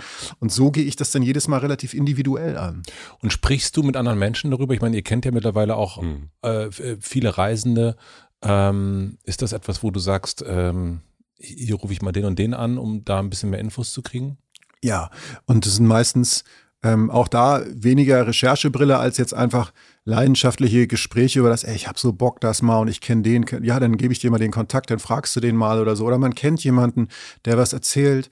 Ähm, ja, Gespräche auch mit, mit anderen Menschen und dann ist ja dieses, ähm, ne, ähm, Mund-zu-Mund-Propaganda, dass ihr sagt, ey, das Hotel da oder so und dann, dann kommst du an Ecken ran, die du bei Booking oder so halt, also kann ja jetzt echt keine Werbung, also wirklich nicht, die du, die du da halt nicht siehst. Ne? Also, also ähm, in das, dem Sinne auch Menschen, ja. Ich glaube, das ist auch das größte Geschenk. Also die, wenn man sich vorher, also wir machen das mittlerweile bei, bei Reisen, Reisen, dass wir, wenn wir irgendwo hinfahren und dass wir das einfach in die Community bei Instagram zum Beispiel mhm. reingeben. Habt ihr Tipps, habt ihr schon ja. was erlebt? Und das ist mittlerweile halt ganz großartig. Das mhm. ist so, dass da so viel zurückkommt. Ja. Also an, an, an praktischen Tipps, an Erlebnissen, an, an Tipps.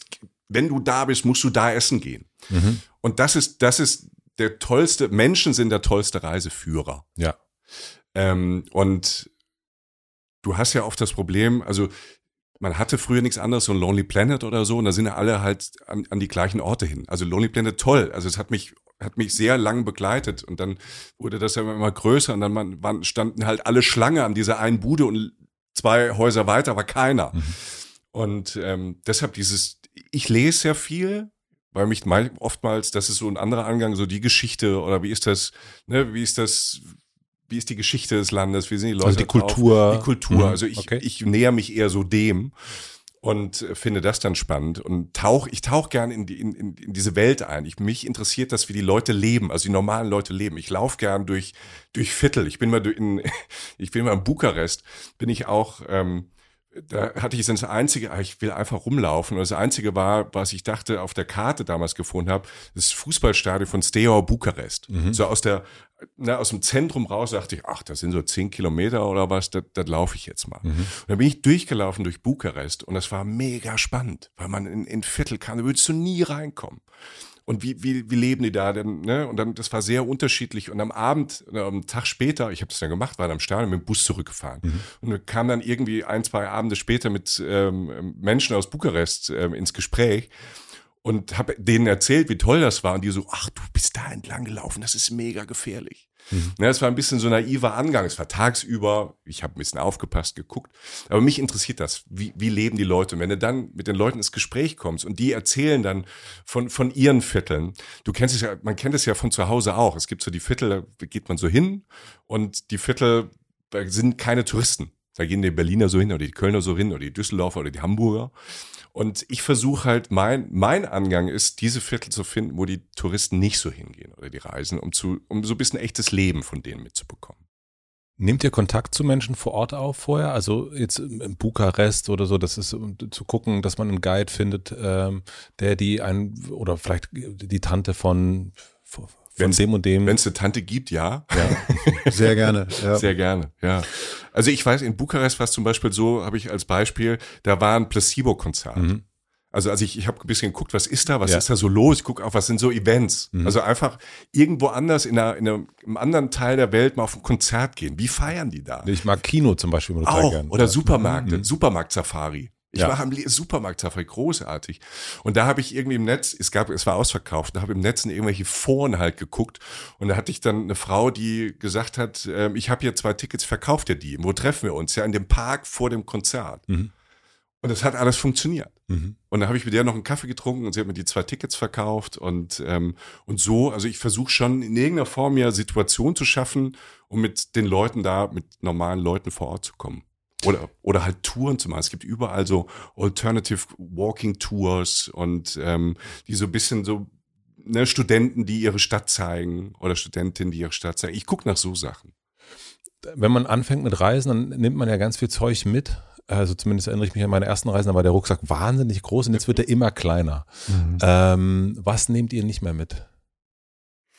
Bei mir war ein großer Faktor ähm, die Digitalisierung von Musik. Ich habe auf meiner dieser besagten Afrika-Reise, wo ich mit öffentlichen Verkehrsmitteln von Nairobi nach Kapstadt bin über Monate, war ein Drittel meines Rucksacks voll mit Tapes. in der Hitze. Völlig Banane. Natürlich ja. total, ne? Wow. Aber weil ich halt so ein Mucke-Nerd bin, ja. bist du ja, denke ich mal, auch. Ja. Ähm, und äh, das war für mich das Wichtigste. Weil ich alleine, es war mir unglaublich wichtig, die Musik dabei zu haben. Es war viel zu viel Platz. Das heißt, ich nehme, Musik ist ja einfach ein wahnsinniger Platzsparfaktor, wenn man es mal positiv ausdrücken will, ähm, dass sie jetzt alle digitalisiert ist. Was nehme ich sonst nicht mehr mit? Ich kann, eins kann ich sagen, ich sage es auch Leuten, wenn sie mich fragen, und ich sage es auch immer noch zu mir, egal wie wenig ich, ein, ich einpacke, es ist immer noch zu viel. Es mhm. ist immer noch irgendetwas am Ende der Reise, dass ich, das habe ich nie in der Hand gehabt. Die ganzen Wochen. Und ich dachte, es ist so wichtig. Bis heute habe ich es nicht geschafft, perfekt sparsam zu packen. Bis heute. Ich auch nicht. Ich nehme auch immer noch ich nehme immer noch zu viel mit. Mhm. So Klamotten komischerweise. Das wundert mich auch immer. Ich ja. habe zu viel Klamotten, da denke ich, ja, da gehst du abends doch mal was essen und vielleicht wird's mal schicker, vielleicht bist du mal da irgendwo und dann. Nimm ich da mal einen Anzug mit. ja, tatsächlich. ja. Oh. Also ich, ich, ich reise ja auch, wenn ich vor Ort, also mich, ich wurde auch schon, ich habe mal eine Wanderung gemacht auf äh, an, der, an, der, an, der, an, der, an der Nordsee und ich laufe halt den Klamotten, die wenn du mich siehst, halt mit, mit einem ganz normalen Hemd, mit einer ganz normalen Baumwollhose, mache ich eine Wattwanderung. Ich habe keine Funktion, ich habe fast keine Funktionskleidung. Und der Typ, der Guide hat gesagt, kommst du gerade aus einer Bank oder musst du noch zur Bank? Da ist keine. Mhm. Und ich habe, ähm, ich habe das Zeug, ich habe keine so so klar. Andere machen ja dann, ne, wie die klar, haben dann alles. Und auf der Wanderung, die hatten alles dabei, so Schuhe, Wattwanderschuhe und ne, so und ich habe ein paar Sneakers dabei, aber habe dann auch ein paar Schuhe dabei, um abends mal ins Theater zu gehen in Kambodscha, mhm. wenn das geht. Und äh, ich nehme immer noch zu viel mit die Hälfte bringe ich immer, fast immer noch gebügelt, weil ich es nicht einmal in der Hand hatte, bringe ich wieder mal zurück. Aber es gibt mir, es gibt mir ein gutes Gefühl. Sicherheit wieder, ja. Danke. Es gibt mir ein gutes Gefühl, gut. danke. Es ist noch nicht ganz weg.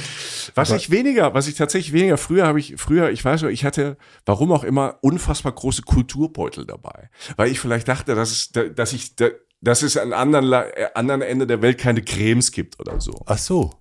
Weißt die? Art, ach so, okay. Weißt du, ich hatte also immer, du hast ja auch einen Kulturbeutel mit gehabt, mit Body Lotion, weißt du, keine Ahnung. Dann, dann habe ich gedacht, wenn ich mir einen Sonnenbrand hole, ich brauche zwei verschiedene Sonnencreme, eine 30er, eine 50er, wenn doch was passiert, dann nicht mehr so ein Aftershow, Aftershow Lotion, so eine Abré Sun mit oder so. Ich hatte so einen riesen, so einen riesen Sack an, äh, irgendwie, wenn mich was sticht, habe ich zwei verschiedene Sachen dabei gehabt. So, so ein, so ein Prepper, Alter. So das ist ganz, weißt du, so, wenn du so wirklich hast, springt das aus dem Busch. Ich hab ja was. Ich habe ja? schon sehr viele Menschen glücklich gemacht mit diesem großen Kulturbeutel, weil ich gesagt habe, was ist das für ein Stich? Ah, habe ich was. Da habe ich 0,5 Hast du viele Medikamente mit so? Mittlerweile nicht mehr. Ich habe immer eine Antibiotika dabei, mhm. irgendwas gegen Malaria und Mücken, also Hydrocortisol gegen Mücken. Mhm. Also es gibt so, jeder hat ja, jeder hat ja so seine Sachen ähm, unterwegs. Für mich ist immer so das Schlimmste, wenn ich irgendwie, wenn, wenn mich irgendein Viehzeug sticht und ich habe nichts dabei zu behandeln. Jochen hat einen guten Song dabei, du hast dann. Genau. Ich habe einfach Hydrocortison. Womit ich auch schon viele Menschen glücklich gemacht ja. habe. Also Tapes tauschen ja. und so, das ist schon toll. Und das, ja. deshalb passen wir auch auf Reisen gut zusammen, weil jeder hat so was anderes im Gepäck. Und ich habe halt die, ich bin so der Medizinmann bei uns. Was geht euch am Abend vor der Reise durch den Kopf? Was sind so also wenn es jetzt, ich bin der Helgoland vielleicht jetzt nicht oder Allgäu. nichts gegen das Allgäu. Nein, nichts gegen das Allgäu. Aber es ist natürlich was anderes, wenn du in, äh, naja, Jordanien, äh, habt ihr darüber gesprochen neulich ein bisschen oder, oder auch äh, im, im Südkorea. Ähm, gibt es noch Sachen, die sich dem, naja, 16-, 20-Jährigen äh, ähneln oder ist das was anderes? Ich finde, äh, wenn man, wenn man es, also was, also ich, ähm, ich, es gibt, es gibt schon Momente, ähm, also ich habe schon Momente von einer Reise, wo ich immer so eine Minute so denke, warum mache ich das jetzt eigentlich? Also wenn ich weiß, wenn ich, so sagen wir, ich fliege jetzt ganz weit weg. Ja. Irgendwie ein richtig schwieriges Land und der Trip wird irgendwie anstrengend. Ich muss an tausend Sachen denken und irgendwie, ne, so, so, so Griller-Traumerfüllung, um da mal bei zu bleiben. Und dann denkst du so kurz vorher so, mal, Alter, ich kann es auch zwei Wochen hier bleiben, Zeitung lesen und gut ist so. Ne? Das hört dann schnell wieder auf, darum ziehe ich es ja auch durch. Aber warum ich, der Grund, warum ich das sage, ist, dass man sich nicht grämen muss oder sich keine Sorgen machen muss, wenn man mal irgendwie so einen Moment hat von der Abreise. Dass man was ist das jetzt wieder für eine Ochsentour, die ich mir antue? Oder auch Heimweh zu haben. Völlig okay, finde ich. Und wir, wir, ich tu, also das zeichnet unser Podcast ja irgendwie, oder finde ich uns beide auch aus, dass wir nie so tun, als seien wir jetzt die Typen, die mit dem Rucksack aus dem Mutterleib gesprungen sind und gesagt haben, Abfahrt, so jetzt wird's, also ich will, ich muss immer weg und zu Hause ist doof. Nein.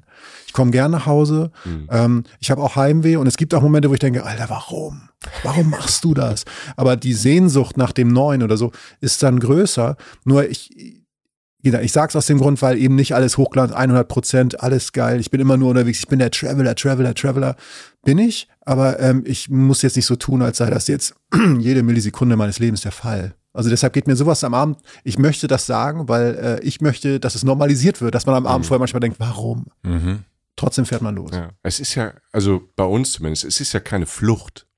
Also ich finde, da, bei uns zumindest, und ich finde das mit einem der schönsten Gründe zu reisen, ist Neugier. Ja. Und ich finde, finde neue Sachen, Neugier, finde ich aufregend. Also ich habe immer noch dieses sogenannte Erwachsenenleben, was wir jetzt alle ja so führen. Und ähm, innerlich bin ich dann manchmal doch wieder 20 oder 25 und wird dann zu Hause sehr mit der Realität manchmal konfrontiert, was man so alles an Verantwortung hat, Job oder, oder so Sachen. Und ich spüre bei den meisten von diesen, von diesen Reisen oder den Trips wirklich so dieses Kribbeln, mhm. aber angenehm.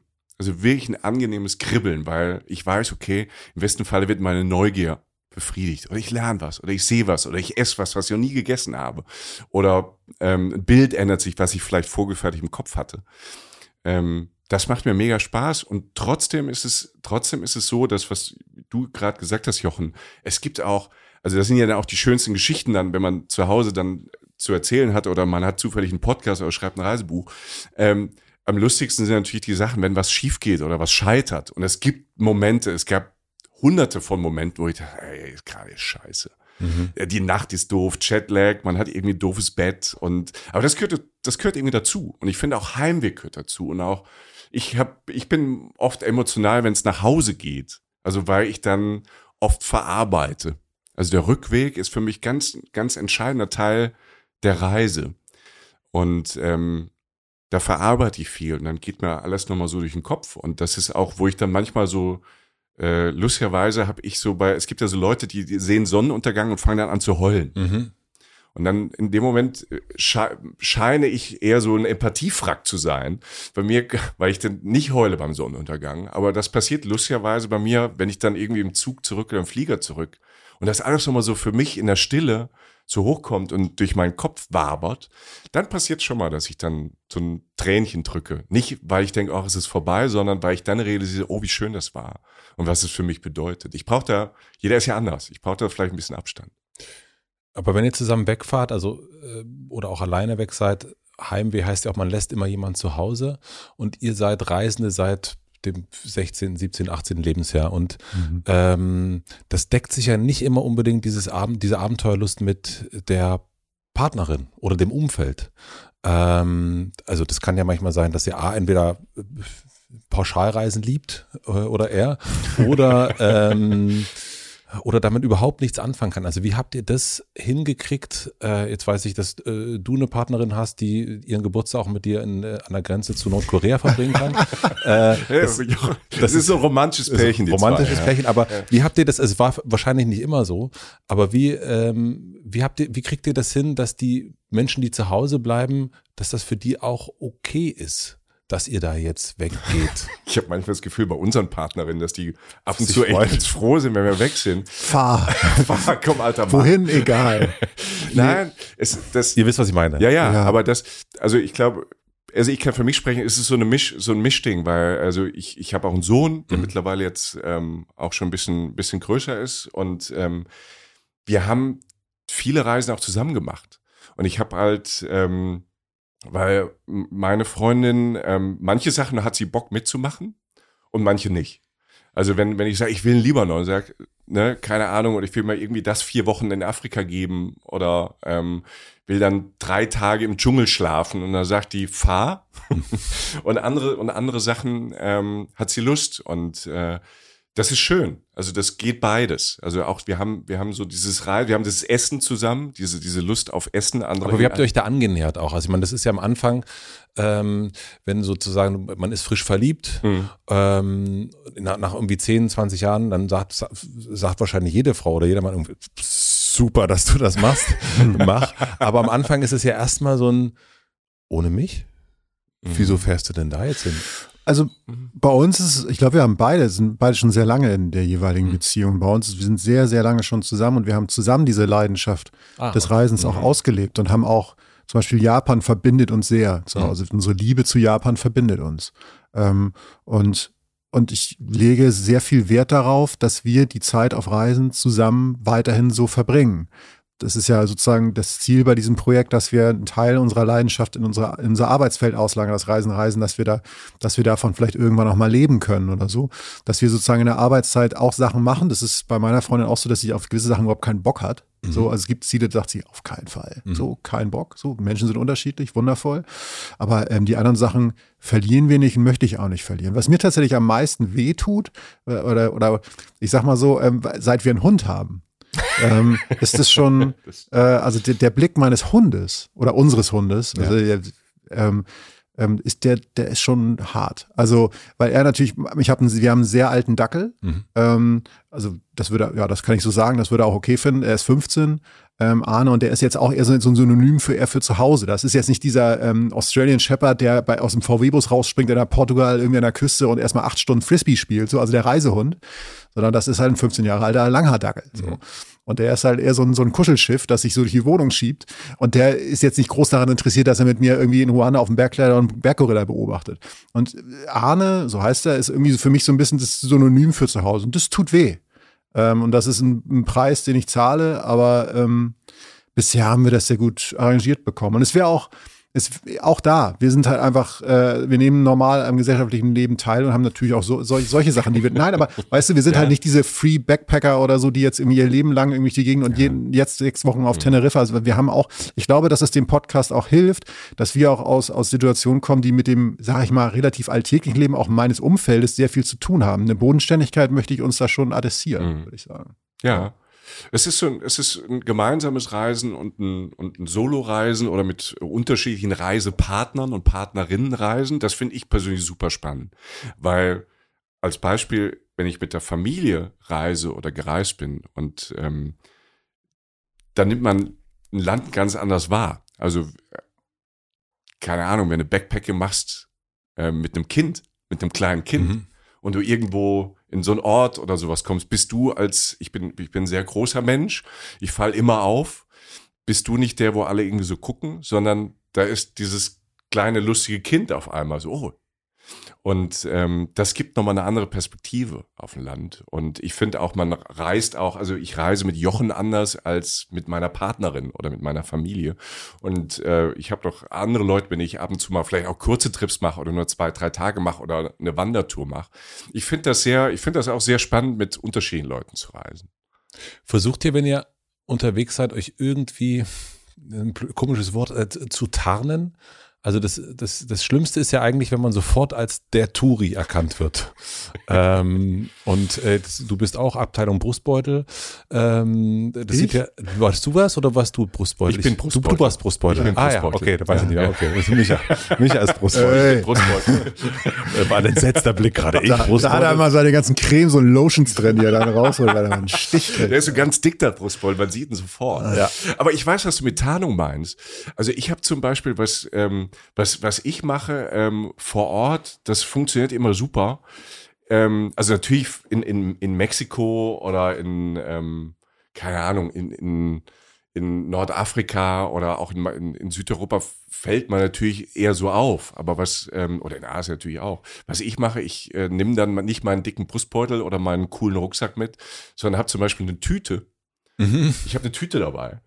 Und ähm, das ist dann meine, meine Reisetasche. Und wenn mich jemand fragt, so Taxifahrer oder Rikscha-Fahrer und alles mögliche, sage ich immer, äh, first time hier. Und da habe das ist immer so, das ist die schlimmste Frage, weil wenn du yes sagst, fährt er oder sie die, die riesig große Runde und bringt dich nicht dahin, wo du hin willst. Äh, kann ich auch verstehen, das ist deren Job, sondern ich sage immer, ich arbeite hier. I'm working here. Und das gibt's, und dann bist du so, dann bist du zwar, gehörst du zwar nicht dazu, aber ähm, du hast dieses Touri-Ding nicht. Ähm, also hast nicht so, dass bei manchen, dass er auch verstehen kann, okay, äh, dem, dem, dem ziehe ich jetzt mal ein bisschen was. Aber das findest du okay, weil du sagtest gerade, das ist ja deren Job. Ja, ja, ich finde es, also ich gebe lieber danach sehr großzügig ein bisschen mehr, ein bisschen mhm. Trinkgeld, als ähm, ich habe das in China erlebt. In China, ich wusste auf dem Plan, dass, dass man, das ist, war mit der Kommunikation echt schwierig. Ne? Also ich spreche jetzt nicht so fließend Chinesisch und, ähm, und, und fast keiner konnte irgendeine Sprache, die ich spreche. Und dann gerade mit dem Taxi eine Kommunikation zu haben. Und ich habe auf dem, auf dem Plan halt äh, immer wieder geguckt, wo es hingeht wo ich hin möchte, in Peking. Und ja. Peking ist ja halt riesig groß. Peking ist, glaube ich, so groß wie Belgien. Ne? Ja. Und, ähm, und dann war, war es halt, wenn du irgendwo hin musst, dauert anderthalb Stunden. Und der ein oder andere Taxifahrer, und ich wusste ganz genau, es geht da vorne rechts, ist erstmal schön links die große Runde. Und mir ging es gar nicht ums Geld, sondern ging es um die Zeit. Ja. So, und das war das Ding. Und als ich dann gerafft habe, natürlich wollen dann die machen die längere Strecke. Versuche ich es, wenn ich kann, sage ich vorher einen Preis, was kostet, ich gebe lieber ein bisschen mehr, aber ich spare Zeit. Es ist ein ganz guter Taxitrick. Mhm. Weil, also Taximeter, immer sagen, guck, ist er eingeschaltet, aber guck auch, ob er nicht halt einfach 40 Kilometer Umweg fährt. Alles schon passiert. Also das stört dich nicht so sehr, verstehe. Mhm. Und wie ist es bei dir? Ich denke, der Tipp ist, sich normal zu kleiden. Also, dass man mhm. eben nicht jetzt erstmal so äh, irgendwie in einen Outdoor-Shop rennt und sich für irgendwie so ein, weißt du, so ein, so ein für 2000 Euro hochgehümmter Jack Wolfskin-Ritter ist, der irgendwie mit einer Spiegelreflex vor der Brust irgendwie durch eine Straße läuft. Dann ist man relativ schnell, da ist schon klar, wer man so ist, so, ne? Ähm, zumal ich das auch deshalb, also das gelingt natürlich nicht immer, weil man sieht dann irgendwo auch mal anders aus als die Mehrheit. Ähm, aber die, die Rolle des stillen Beobachters, die wir beim Podcast spielen können, weil wir jetzt ja eigentlich rein technisch gesehen uns nur von unseren Geschichten, also unseren Reiseerlebnissen erzählen, versuchen mit Worten das einzufangen. Die ist mir sehr wichtig. Also, dass ich jetzt nicht sofort aussehe wie so ein, weiß ich, äh, wie so ein Zebra, das über den Fußballplatz rennt. Oder ich falle natürlich sofort auf. Sei in Duisburg. weil die heißen ja die okay, lass schneiden wir raus. Der war sehr gut. Äh, der war schwach. sehr lustig. Das war ein schwacher Witz, ja. ja. Ähm, ist übrigens nicht schlimm, wenn man ihn nicht versteht. äh, auf jeden Fall, aber das, das heißt, so normal kleiden hilft schon mal. Ja. Ich, ich trage die Plastiktüte immer, auch hier. und ähm, Das stimmt ja auch. Ja. Und ähm, ich, ich denke, das ist das, das ist, denke ich, das ist, denke ich, das Wichtigste, dass man sich da jetzt, äh, dass man sich einfach normal und unaufgeregt halt einfach kleidet, ja. Als Sie angefangen haben mit Reisen, zumindest nach meiner Beobachtung, war das Thema Nachhaltigkeit noch gar nicht so ein großes Thema. Mhm. Apropos mhm. Plastiktüte. Mhm. Ähm, Stimmt. Es ist immer die gleiche. Es ist immer die, Nein, aber wie hat sich das für euch jetzt verändert? Also gerade in den letzten vier Jahren, ne? Also wir, wir Fridays for Future, du hast erst schon Luisa Neubauer angesprochen. Mhm. Das ist ja so allgegenwärtig, egal wo man heutzutage hinkommt, auf welcher Webseite man ist. Überall sind alle immer nachhaltig. Mhm. Äh, überall wird immer ein Baum gepflanzt. Man denkt sich, die ganze Welt muss eigentlich nur noch ein Wald sein. so viele Bäume, wie gepflanzt werden. Ähm, äh, wie ist euer Verhältnis dazu? Also auch das schlechte Gewissen, Flugscham, äh, all diese Wörter, die kennt ihr ja auch. Mhm. Es hat sich, es hat sich verändert, das Reisen. Also, also für uns so, so ein bisschen. Weil man hat einfach in Nullerjahren, 90er Jahren, du hast gesagt, nicht man, eigentlich hätte man es wissen können. Ja. Man vielleicht wollte man es nicht wissen oder man hat sich auf so einen Schirm und man hat sich nicht so drum gekümmert. Aber natürlich hat sich das so ein bisschen, ähm, ein bisschen verändert. Ähm, wir sind jetzt, wir, wir schreiben nicht jetzt groß drauf, ähm, wir machen das nachhaltig. Wir sind so, wir sind so nachhaltig Reisende. Wir versuchen das so nachhaltig wie möglich zu machen, das auch ein bisschen vorzuleben. Also bei Dinge wie Züge wir eh immer gern benutzt haben. Und ähm, auch vor Ort in Zügen zu fahren, weil du dann auch wieder das Erlebnis hast. Ja. Ne? Du bist dann, ne, also es gibt diese, diese, diese eine Nummer, für mich war das ähm, auch in Asien, dann waren die Billigflieger, die waren alle ausgebucht. Und ich wollte in, ich wollte an einen Ort, wo ich eine andere Frau, habe ich eine Backpackerin damals kennengelernt. Und wir hatten uns verabredet, wir treffen uns an dem, dem Strand so. Und ich wollte unbedingt hin. Und die Billigflieger waren ausgebucht. Und das einzige, die einzige Möglichkeit war Nachtzug. Und ich dachte, oh Gott, ey, 16 Stunden, was auch immer, oder noch länger. Und es war für mich so ein Erweckungserlebnis, weil es war mega. Es war mhm. richtig großartig. Diese, diese, der Nachtzug hatte so einen Barwagen, man hatte Leute aus der ganzen Welt getroffen, nachts Karten gespielt und ähm, na, da war jemand aus Pakistan und da, da war jemand aus, aus Kanada und das war so ein, ich, das war so die ganze Welt war zusammen in diesem Zug, hatte ich so das Gefühl und das war toll. Und ähm, da ist es so unbe unbewusst schon passiert, dass man mehr so vor Ort die, die, ähm, die Transportmittel benutzt hat. Und natürlich ähm, haben wir, mit, wenn wir auf unser Reisekonto gucken, irgendwann gedacht, scheiße. Ne? Also gerade das, das mit dem Fliegen und so. Wir müssen uns da ein bisschen, wir müssen uns da auch ein bisschen drüber nachdenken. Und was wir halt machen, wir versuchen in Europa, also oder in Deutschland nicht mehr zu fliegen, sondern fast nur noch mit Zug zu fahren und in Europa auch. Also es hat uns schon verändert und ähm, und gucken halt, aber das haben wir vorher auch schon instinktiv gemacht, ähm, in eher vor Ort im Gasthaus zu wohnen und halt nicht im Fünf-Sterne- oder Drei-Sterne-Bunker, der dahingestellt worden ist für Touristen. Also das ist ja auch ein Teil der Nachhaltigkeit. Und ähm, ich finde wichtig, dass man das, dass man, oder für uns, dass man so ein bisschen das vorlebt, ohne erhobenen Zeigefinger zu machen, weil ich glaube, wir glauben nicht daran, dass man, dass man damit was verändert. Und ähm, dass alle jetzt nachhaltiger sind. Ich glaube auch, dass, dass der Flugscham und so, dass ich glaube, die großen Räder verändern wir Reisende auch nicht, sondern ich glaube eher, wenn man sich über Nachhaltigkeit Gedanken macht, muss man es ganzheitlich sehen, auch auf Reisen. Aber ich glaube, da, auf der ganzen Welt und auch in Deutschland muss sich da muss ich da, müssen sich ganz andere Sachen verändern. Allein schon, wenn ich halt überlege, sag mal, das Reisen an sich, wenn, wenn ein Flug von Frankfurt nach Paris, was absurd kurz ist, halt immer noch so, so viel günstiger ist als eine Bahnverbindung oder ein Bus. Ja. Selbst das, wenn das nicht organisiert ist, sagen wir auch politisch oder auch von, von gesellschaftlich oder halt ähm, äh, aus unserem kapitalistischen System raus. Solange das so ist, werden die meisten Leute immer noch den Flieger nehmen.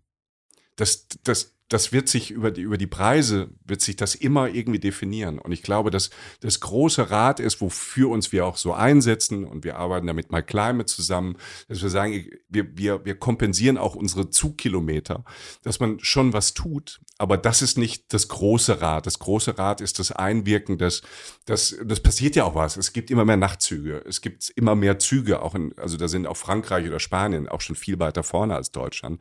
Und hier passiert ja auch was. Also ich glaube, ähm, das Reisen muss, das Angebot des nachhaltigen Reisens muss auch größer werden und nicht nur ein Baum gepflanzt. Mhm. Und, und was ich, zwei kleine Sachen, die ich noch ergänzen würde. Das eine ist, dass ähm, man, glaube ich, die Menschen am ehesten bekommt, auch uns, wenn man denen nicht sagt, du musst was lassen, sondern du kriegst was anderes. Also wenn du Zug fährst, anstatt zu fliegen, dann heißt das nicht, dass du langsam bist und Geld verlierst, sondern wieder, der Weg ist das Ziel, du entdeckst einen Ort ganz anders, wie sich eine Landschaft verändert. Du, äh, du kommst mitten in der Stadt an. Also manchmal ist der Zugfahren eigentlich sogar schneller als Fliegen, weil du halt sonst vom Flughafen in die Stadt rein musst. Das heißt, du bekommst auch viel, wenn du nachhaltiger reist in dem Sinne. Und das andere, ähm, was, was mir immer wichtig ist, oder haben wir auch schon drüber geredet, in dem Sinne auch uns, ist halt diese Komplexität der Dinge. Es ist nicht so, dass du jetzt, dass man jetzt jede Reise unter, oder dass alles Reisen eingestellt werden müsste, weil das nicht nachhaltig ist. Ähm, genauso wie es auf fast alle großen Fragen auf dieser Welt keine eindeutige Antwort gibt oder keine einfache. Es gibt einfach selten einfache Antworten, auch wenn die Menschen sich das wünschen. Mhm. So, so funktionieren ganz viele schlechte Sachen in der Welt passieren, dass, dass Sachen auf irgendwie einfache Antworten, die nicht stimmen, oder reduziert werden und Leute dem nachrennen und sagen, jetzt habe ich endlich eine Antwort. Reisen ist, ist nicht das ernsteste Thema der Welt, aber Reisen ist auch eine Kulturtechnik. Das heißt, würden wir alle aufhören zu reisen, da begegnen sich Menschen beim Reisen. Du kriegst eine andere Realität mit, du lernst was über dich, das hatten wir schon. Menschen tauschen sich aus. Man isoliert sich wie, also Reisen ist eine Kulturtechnik und das ist ein, da muss man einen Mittelweg finden. Mhm. Und das hat sehr viel mit politischen Institutionen zu tun, dass der Wille da ist, das gute Reisen, das bessere Reisen, das nachhaltige Reisen, wie die Zugsachen und so. Einfach, dass das gewollt ist, dass das jetzt die beste Alternative ist, weil es hat so viele Vorteile. Es ist so viel schöner teilweise als Fliegen bei Nahzielen. Man muss halt nur dann auch den finanziellen Anreiz schaffen, der immer wichtiger wird, weil die Leute ja nicht zwingend wesentlich mehr Geld haben werden in den nächsten Jahren. Also es ist so eine Mischkalkulation und die Welt ist komplex. Und ich finde das Thema auch. Es ist viel komplexer als jetzt, dass auf einmal jedes Waschmittel mir im Fernsehen erzählt, jedes Auto, ich bin jetzt nachhaltig. Du pflanzt einen Baum, wenn du abwäschst. Nein. Ja. Also ich habe, zumindest mir ist noch nicht passiert. So. Oder ich bin jetzt inzwischen so, also nee, ist glaube ich nicht. Also die Welt, die Welt ist nicht so einmal. Es ist toll, dass das in ist. Es ist toll, dass es gerade en vogue ist, nachhaltig zu sagen. Das ist wichtig. Das ist ein wichtiges Zeichen. Es ist manchmal schwer zu ertragen, dass die schlimmsten Umweltsünder jetzt das nach außen hängen, dass sie jetzt gerade die Umwelt schützen, obwohl sie es 20 bis 30 Jahre ausgesessen haben. Damit meine ich große Konzerne. Aber ähm, trotzdem ist es die richtige Richtung, mhm. so, wenn ich das so sagen darf. Und noch um eins zu ergänzen, auch die, die, die Nummer mit, dass wir uns jetzt alle also du, Matze, der Jochen und der Michi, wir müssen uns auf einmal, kriegen wir so natürlich auch erklärt und erzählt, wir müssen jetzt auf unseren CO2-Fußabdruck gucken. Wer hat das erfunden? BP. Ein Ölkonzern hat den CO2-Fußabdruck erfunden und hat auch, anstatt eigene große Dinge zu machen, hat es schön wieder auf uns geschoben, auf die, in Anführungszeichen, auf die einfachen Leute. Klar muss jeder von uns, muss Schritte gehen. Aber das Rad, das große Rad ist ein anderes. Und deshalb, ich finde Flugscham in dem Sinn ein seltsames Konstrukt, ähm, jemandem schlechtes Gewissen zu machen, ein Angebot wahrzunehmen. Ähm, das möchte ich nicht akzeptieren. Also das heißt nicht, dass ich mehr, dass ich sage, ich fliege jetzt einfach mir scheißegal auf die Umwelt. Aber ich finde, dass, dass wir uns jetzt gegenseitig so, guck mal, der, die fliegen, guck mal hier, die fliegen immer nach Malle. So. Ne? Also das ist der falsche Weg. Also ich glaube, dass das muss größer, das muss gesellschaftlich, politisch, muss das größer, weltweit größer gedacht werden. Weil dieser Austausch, du hast, Jochen hat es gesagt, als Kulturtechnik unter den jungen oder den jungen oder den älteren Leuten und auch, ich glaube auch ganz sicher, wenn du mal in einem, wenn du mal in einem Urwald warst, wenn du mal Jochens Berggorilla gesehen hast, wenn du mal selbst übers Wattenmeer gelaufen bist und merkst, wie toll dieser Planet ist, hast du auch mehr das Gefühl, ich muss vielleicht was tun, um den zu schützen. Mhm. Bin ich der festen Überzeugung, dass ganz viele Leute, wenn sie das mal gesehen haben, uh, wenn dir mal ein Wal zugewunken hat, denkst du, uh, ich glaube, dass mehr Leute dann versuchen, irgendwie sich vielleicht zu ändern oder halt generell was zu ändern. Ich glaube auch, wenn man so richtig mal, das habe ich noch nicht gesehen, einen richtigen Berggorilla gesehen hast, dann gehst du nicht mehr an Zoo. Also das mhm. ist, äh, würde ich behaupten, ist ziemlich durch. Kann ich mir vorstellen. Ja, und es ist, ja, es ist, für mich war das einschneidend. Also das war, ähm, das lässt einem, also ich habe viel, viel, also im Buch ist ein, ist ein, ist ein Kapitel darüber, aber ich habe noch viel mehr darüber geschrieben, weil sich, da, da denkt man ganz schön viel nach, wenn man da sitzt. Wenn da ein Wesen ist, das einen von der Schulter schnippen könnte, der ist ja groß, der Silberrücken, der könnte ich, das ist ganz schnell erledigt, wenn er keinen Bock auf dich hat. Übrigens eigentlich so gut wie Vegetarier, ne? Trotzdem stärker, größer, muskulöser, also eigentlich sogar Veganer, so als du irgendwie, der macht dich einfach klar, relativ schnell und ähm, trotzdem so fragil und so bedroht durch uns Idioten, die alles wegböllern und alles wegmachen und alles in und ob die Selbstoptimierung stellen. Der Mensch ist ja das Problem auf diesem Planeten. Ja. Auch dieses Thema ist komplex, ne, weil wir sind dann ja auch welche. Man kann auch mal sagen, der Tourist zerstört, was er sucht. Das ist auch ein sehr schlauer Spruch, weil in dem Moment, wo ich als Tourist irgendwo auftauche, ist die Situation nicht mehr ganz normal. Es hängt sehr viel davon ab, daher finde ich, wie man sich verhält in der Situation und wie man mit den Leuten vor Ort umgeht. Dann macht es vielleicht sogar auch Sinn. Aber vor diesem Tier da zu sitzen, das sich entschlossen hat, sich vor mich zu setzen und mich anzugucken und äh, ich bin dem egal. Der sitzt ja jetzt nicht in irgendeinem Studio und redet über mich, ähm, sondern Wer ich. weiß. man weiß es nicht, ne? Aber ähm, das hat mich, äh, da, da stellen sich, da, da stellen sich Fragen oder da kommen Gedanken in einem auf, die man sonst nicht hätte. Das heißt nicht, dass die gesamte Welt jetzt zu den Berggorillas reisen kann. Im Tourismus ist immer eine Balance zwischen dem, wenn die nicht touristisch interessant wären, wird sie gar nicht mehr geben. Mhm ein Staat hat, Ruanda hat ein Interesse daran und Uganda haben ein Interesse daran, dass die erhalten bleiben, weil die Touristen kommen, weil sie Geld bringen als Geldquelle und deshalb sind die überhaupt geschützt. Das ändert nichts daran, dass der ganz grundlegende Auslöser der ganzen Geschichte natürlich ist, dass sie bedroht sind, natürlich auch wir Menschen sind. Das ist alles komplex. Ähm, und ja, also es, es, hat, äh, diese Situation war zum einen, weil es für mich ein Traum war, der Erfüllung ging mit lang viel Vorplanung, eigentlich 20 Jahren Vorbereitung, wenn ich ehrlich bin, weil ich davon immer geträumt habe. Und danach war tatsächlich manches anders als vorher und ich war sehr von Glück erfüllt und habe hoffentlich seitdem ein bisschen besser gehandelt als vorher in meinem Dasein. Ich muss mir ganz kurz Notizen machen. Da ich habe tatsächlich, da ploppen mir jetzt zu viele Sachen in meinem Kopf auf. Moment. Ja, bitte, ähm, bitte. Du bist schuld, Jochen. Nee, nee, nee. Wunder der ganz. Tabs äh, aufgemacht. Äh, nur, äh, er schreibt sich auf 20 Jahre Vorbereitung. da kommt er nochmal zurück. Oh no. Weil wir gerade über, oder du hast es ausgesprochen, äh, Jochen, äh, Reisen ist eine Kulturtechnik. Ähm, was sind eure Gedanken? Und du bist ja vor allen Dingen auch als äh, Musikjournalist schon aufgefallen. Ähm, was sind deine oder eure Gedanken zu dem Thema kulturelle Aneignung? Was jetzt gerade in den letzten Monaten auch immer wieder heiß diskutiert wird. Mega schwierig. Oha, da kann ich mich jetzt mal, vom, vom Gorilla habe ich mich mal in die Nesseln gesetzt, weil ich nicht mehr in der Hocke sitzen konnte. Das tue ich jetzt wahrscheinlich auch. Also egal, was ich sage. Ähm, ich habe gar keine kontroverse Meinung, wie ich finde.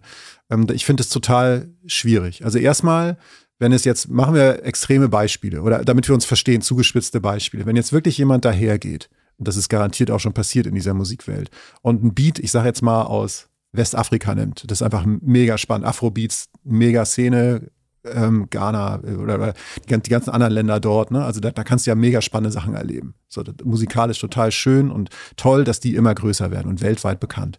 Da ist es natürlich schon mal vorgekommen, dass ein Beat oder eine Idee geklaut wurde. Und wenn damit jemand aus der Musikwelt, die uns jetzt hauptsächlich beeinflusst, wie Europa, Großbritannien, USA Geld verdient, dann finde ich das scheiße. So, gerade wenn das nicht geklärt ist und die Leute, die das erfunden haben, die Idee hatten, das ist schlecht, das ist nicht gut, das ist Diebstahl, das ist, das finde ich schlecht.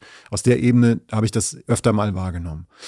Ich, ich, Musik hat wahnsinnig viel mit Freiheit zu tun und den Kopf auszumachen. Ich mache jetzt ein anderes Beispiel auf, das ist nicht dasselbe. Aber wenn ich jetzt mir vorstelle, ich habe sehr viel Musik auch selbst gemacht, also eher schlechter, darum wurde ich Musikjournalist, das ist ja meistens die Reihenfolge. Ähm, du bist Musiker geworden, Glückwunsch, ähm, du hast einen Schritt weiter geschafft. ähm, ich habe dann lieber über Musik gesprochen oder mit Leuten über Musik gesprochen. Ähm, und ich habe in sehr vielen Bands gespielt, die jetzt nicht mehr oder minder erfolgreich waren. Aber im Proberaum wenn du mit Menschen im Proberaum bist, in dieser Welt, die so manchmal so schwierig ist und so anstrengend, sei es jetzt Geldprobleme bei dem einen, die der eine mitbringt, oder Stress mit den Eltern damals, oder von mir aus Stress mit der Freundin, oder wirklich existenzielle Probleme. Und da sitzen Menschen in einem Raum für zwei oder drei, vier Stunden, vergessen sich selbst und spielen, und da spielt einer einen Beat, den er irgendwo gehört hat, und man baut was Neues darauf aus. Kann ich nicht anders als das wundervoll finden. Das ist für mich Teil der Kreativität. Das heißt, die Frage ist für mich so, der kreative Prozess an sich, kann man von einem Künstler, einer Künstlerin verlangen? Ich finde nicht, dass sie in dem Moment all das mitdenkt, dass sie nicht irgendwo was wegnimmt oder sich was aneignet, sondern ich finde es toll, wenn Sachen sich befruchten, wenn Leute was nehmen und daraus was Neues. Ganz viele Sachen, die wir hören, sind so entstanden. Und die alle zu missen zu wollen, und das ist jetzt nicht so von wegen, dann hätten wir weiß nicht, irgendwas, eine Errungenschaft, das Auto nicht gehabt oder so, sondern das geht da wirklich um ganze Musikgenres, ja. Das ist ja fast alles kommt ja aus Afrika, wenn man ehrlich ist, so, ne? Also Rhythm and Blues, Hip-Hop irgendwo ja auch irgendwie und so. Das, das alles zu missen, fände ich schade und den kreativen Prozess von einem Künstler oder einer Künstlerin, das zu verlangen, glaube ich, würde, wäre ich persönlich in meiner Wahrnehmung, wäre nicht gut, sage mhm. ich mal. Das ist meine Antwort darauf. Ja. Sehe seh ich auch so, aber im Schritt weiter es, wenn dann jemand sagt, also der Musik, Künstler, Künstlerin macht Musik und jemand quasi aus einem Kulturkreis, der sagt, ihr habt da geklaut oder es, ich finde, oder es muss ja gar nicht muss ja gar nicht so schlimm sein, ihr habt geklaut, sondern ich finde, oder wenn jemand sagt, ich finde das ein bisschen seltsam, ähm, können wir mal darüber reden und jemand sagt dann, ist mir scheißegal das, das ist so das Ding, was mich dann stört. Also wo mhm. ich habe das jetzt so gemacht oder wenn, wenn man sich dann dieser der Diskussion nicht stellt oder den Gedanken nicht stellt. Und das sind ja auch ganz viele Sachen, die man über die, über die Jahre, sag mal, wenn es mit kultureller Aneignung, wenn man irgendwo unterwegs ist, dann auch lernt. Ähm, Im Gespräch habe ich so viel gelernt, warum, warum Leute irgendwie ein, ein westliches europäisches Verhalten stört. Oder reden wir über Kolonien. Ich war in Namibia. Mann, da habe ich echt viel gelernt, weil ich mit den Leuten gesprochen habe. Und ähm, am Anfang, es war wirklich so, ich kam am Anfang nach Namibia und fand es eher belustigend, dass es in Otjiwarongo den Hamburger Hof gibt und da gibt's Rippchen und so. Oder dass mich in Swapokmund, ähm, ne, damals, äh, das ist eine Stadt an der Küste, da gab's das Stadtcafé dass wir damals drin waren und dann äh, frage ich nach einem Apfelkuchen und dann fragt die, die, die schwarze Frau, wollten, wollen Sie einen Altdeutschen oder, oder einen mit Marzipan? Und da habe ich da, das fand ich irgendwie so am Anfang eher so, eher so lustig. Wie verrückt ist das denn hier? Und da habe ich aber noch gar nicht drüber nachgedacht, was wir da eigentlich alles angestellt haben ja. und was wir da gemacht haben, wie die Leute sich da fühlen. Und wenn du dann aber ins Gespräch kommst und dann, das ist halt unfassbar wichtig, da zuzuhören und das sacken zu lassen und da nicht zu sagen, ja, kann ich jetzt nichts für. Doch. Also du persönlich vielleicht jetzt nicht, aber da, wo wir herkommen, wo unsere Familien herkommen, wo unser Wohlstand herkommt, wir haben damit zu tun. Und deshalb finde ich es extrem wichtig, selbst, und man kann Fehler machen. Aber da muss man gucken, dass man darüber redet, daraus lernt und nicht diese Arroganz, die die ganzen Generationen vor uns hatten gegenüber den Menschen, halt einfach weiter kultiviert. Mhm. Und das finde ich, dass das ist da, dass Menschen da Fehler machen oder nicht verstehen, dass sie, dass sie jemanden ähm, damit sehr wehtun. Das kann ja passieren, weil sie vielleicht nicht gedacht haben oder es nicht gelernt haben. Viel schlimmer ist, wenn sie daraus nicht lernen. Und es gibt ja so, sag mal, Australien finde ich ein spitze Beispiel, die wirklich jahrzehntelang, wir haben in den 80ern ähm, Bats Are Burning, war ein großer Song, Midnight Oil, Ja. wo in den 80ern schon, war ein Riesenhit auch in Europa, alle haben getanzt und hinterher und keiner wusste so richtig, um was es geht, weil der Song halt einfach gut ist. Also in den 80ern hat, haben die schon für die Indigenous People, für die Original People da gekämpft und Australien, die Gesellschaft, die, die, die Regierungen, die da waren, waren arrogant. Und das hat sich erst, und wir haben jetzt 2023, das ist erst seit ein paar Jahren, dass jetzt überall die, da wo die, es sind, es gibt ja nicht die Aborigines, es gibt ja ganz verschiedene Aborigines. Und egal wo du hinkommst, dass, ähm, dass es klar ist, dass du, dass du gesagt kriegst, du bist jetzt in deren Land, du bist jetzt in dem Nationalpark, da, das ist eigentlich deren Land. Ähm, es hat sehr, sehr lange gedauert, aber umso mehr begrüße ich jetzt, dass sie sich darauf einlassen. Dass, der, dass der Lerneffekt da ist. Und mich stört, und da werde ich auch wieder radikaler, wenn ich jemanden höre, der diesen, der dann sagt, bei, das wäre kulturelle Aneignung und sofort sagt, das ist mir scheißegal. Ja. Das, das finde ich schwierig. Vielleicht muss man sich mal genauer angucken, muss man drüber sprechen. Ja, oder, sprechen, ne, im Gespräch sein. Ja. Ähm, ich, ich äh, einfach darüber reden und auch andere Meinungen und Sichtweisen zulassen und aufeinander zugehen. Und ähm, meistens hilft das ja, weil Menschen sich austauschen. Es ist nicht einfach. Also es ist nicht, es gibt keine ein, einzige, einfache, klare, einsilbige Antwort. Man muss darüber reden, natürlich, ja. Und das ist, ähm, das klingt so banal, aber das ist es nicht. Genau. Peter Fox hat auch den, wie heißt das, Zukunft pinkt. Ja. Tolles Lied. Es ist, es ist jetzt erstmal ein tolles Lied. Und da haben sich Menschen gemeldet und er hat, so wie ich das mitbekommen habe, hat er mit diesen Menschen kommuniziert und hat sich verneigt und hat sie gehuldigt. Oder, zumindest sich verneigt, Entschuldigung. Ähm, und das fand ich jetzt erstmal vom Ablauf, wie ich das so am Rande so mitbekommen habe, erstmal relativ gut. Dass ein Mensch eine Idee hatte, die er nie gehabt hätte, wenn, wenn die grundlegende tolle Idee nicht da gewesen wäre. Ich glaube, das war hauptsächlich der Beat oder so. Ähm, und dann haben sich Menschen gemeldet und hat gesagt, das war mir, also er hat ja in dem Sinne dann signalisiert, das war mir in dem Sinne bewusst, deshalb habe ich auch diesen das gemacht und lass uns bitte drüber sprechen, bis das geklärt ist. Und dann ist das, finde ich, erstmal eine, ein positiver Umgang mit der Sache, würde ich jetzt mal sagen. Gutes Lied übrigens. Ja. Ja. Ähm, ich glaube, Micha, du hast es geschrieben, Michi, äh, das Thema Zeit wird die Zukunft des Reisens bestimmen. Mhm. Äh, seht ihr da schon Veränderungen, wenn ihr jetzt unterwegs seid? Dass, also wir haben jetzt schon über Zugfahrten äh, gesprochen versus Fliegen ähm, und dass ihr euch auf Reisen Zeit nehmt, das, das, das kriegt man mit sozusagen, wenn man euch so äh, zuhört und, und, und äh, folgt. Ähm, wie, wie schwappt das schon in die Reisewelt oder wo seht ihr da Veränderungen? Ne, gerade wenn, wenn, wenn man das so beobachtet über die Nachtzüge, Ja. dass die Leute sich dann, weil das ist ja ein Zeitfaktor. Ja. Ne? Also wenn, keine Ahnung, ich sag mal Köln-Innsbruck mit dem Flieger 45 Minuten maximal. Mhm. Ne? Und ähm, wir haben die, Jochen und ich haben, wir haben die Strecke schon zwei, dreimal gemacht. Du steigst abends um 10 in den Zug, bist am nächsten Morgen um 9 da. Das Herrlich. ist ein, das ist ein anderer Zeitfaktor. Ähm, und dass das immer mehr Leute für sich entdecken, auch als Teil der Reise und sich die Zeit nehmen, da auch dafür. Und natürlich ist es manchmal unbequemer als jetzt vielleicht im Hotelbett. Ähm, aber es ist Teil des Abenteuers. Also da, dass, dass die Nachfrage dazu und das Angebot gleichzeitig auch größer wird. Nicht so schnell, wie es vielleicht sein müsste, aber es, es passiert was. Und, ähm, und die Leute fahren ja auch dann, Bus, Bus ist ja auch sehr nachhaltig. Wenn der voll ist, Ja. ist er fast nachhaltiger als ein Zug. Ähm, dass Leute sich dann einfach schon die Zeit nehmen und das auch einfordern. Deshalb, das meinte ich vorhin, dieses große Rad. Wenn die Nachfrage ist, da ist, wird das Angebot größer und das sieht man schon. Und allein schon, dass die, selbst wenn man auf, auf Flüge geht, wird ja jetzt an diesen ganzen Suchmaschinen, wird ja auch jetzt so angegeben, der, der Flug ist 16 Prozent nachhaltiger als der, weil kein Zwischenstopp Genau. und so. Also ich glaube, dass je mehr davon auch da ist und selbst wenn es vielleicht von, von manchen Firmen vielleicht gar nicht so ernst gemeint ist, ähm, oder dass es nur so ein Greenwashing ist. Aber allein, dass es in der Welt ist, machen sich mehr und mehr Leute, glaube ich, Gedanken drum. Und ähm, ich merke das schon. Und wenn man in Gesprächen auch mit ähm, darüber ist, dass man mal überlegt, okay, ich, ne, das ist gerade so Australien, Traumland. Aber es macht halt keinen Sinn, da zehn Tage hinzufahren oder zu fliegen, Mhm. sondern ähm, es ist eh von für die Reise besser und man macht das mindestens vier Wochen oder fünf oder sechs. Also ich glaube, und ich, die auch Unternehmen werden ja auch offener zu sagen, hör mal, es gibt nicht jetzt zwei Wochen Osterferien, zwei Wochen Sommerferien, eine Woche Herbstferien und dann noch eine Woche Weihnachtsferien, sondern ich glaube immer mehr ähm, Jüngere in unserer Generation und noch jüngere, auch die Unternehmen, Startups, die dann sagen, ja, dann nimmst du jetzt mal sechs Wochen Urlaub und machst diesen großen Trip. Ja. Und, und wenn da, wenn da auch vom Unternehmen oder für den, den du arbeitest oder wie du arbeitest oder das Remote-Arbeiten. Ne? Es, man kann das ja auch dann mitnehmen. Ne? Das ist ja auch immer mehr, wo Leute dann einfach auf Madeira, auf Madeira, wie wir hier Madeira. Leute sagen, Madeira International. Yes, yes, yes. geht denn, wo die auf Madeira sind und dann halt einfach acht Wochen da sind, weil sie halt Arbeit, Remote-Arbeit, also von dort arbeiten und diese, diese Reise kombinieren.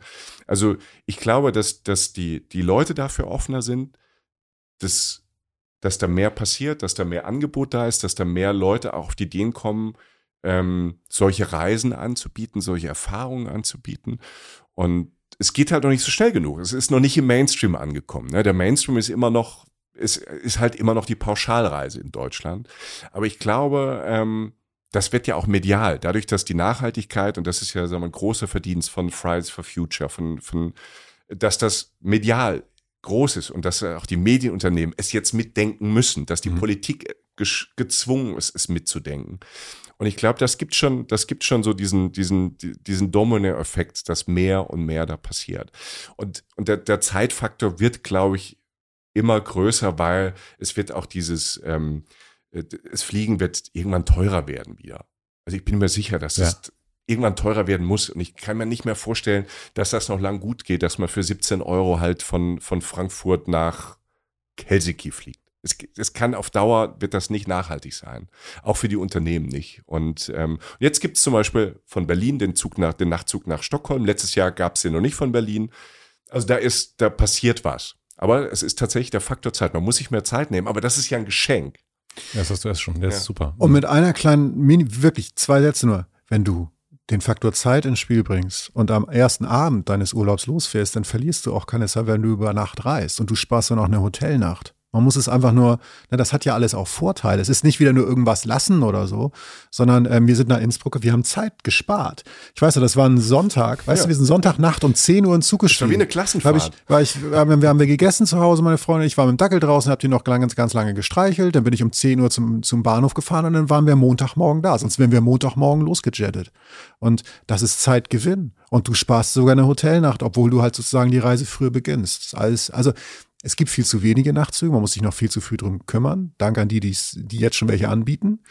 Ähm, aber es ist alles auch eine Frage der Perspektive. Man kann sich da auch sehr viel draus basteln, was eigentlich gut ist und nicht nur mit Lassen zu tun hat. Fun, Spaß. Fun. Da sind wir wieder. ähm, wir haben erst über äh, Vorfreude äh, gesprochen oder beziehungsweise du hast äh, Jochen 20 Jahre für dein Berggorilla äh, äh, geträumt. Und kennt ihr das, dass ihr manchmal über Länder von, von Orten träumt? Ihr habt ein bisschen zu lange geträumt, dass ihr dann hingekommen seid und gemerkt habt, Ach ja, schade eigentlich. Also ich kenne das von Bhutan. Ich bin dann irgendwann, ich habe lange hin, hingeträumt, bin da hingefahren, dachte, verdammt, irgendwie vier Jahre zu spät. Jetzt sprichst du was an. Weißt du, was das Verrückte ist? Ich, wir zwei, als wir gesagt haben, wir, wir fangen an, diesen Podcast zu machen, Mhm. unser Ziel, unser gemeinsames Traumziel ist Bhutan? fucking Bhutan. Okay. Too late, ja. Too late. I would Und say. du, und du reißt es jetzt mit, mit, wie so, mit der vollen Hand wie so ein Säugling in Schokopudding reingehauen. Und du reißt es jetzt ein. Interessant.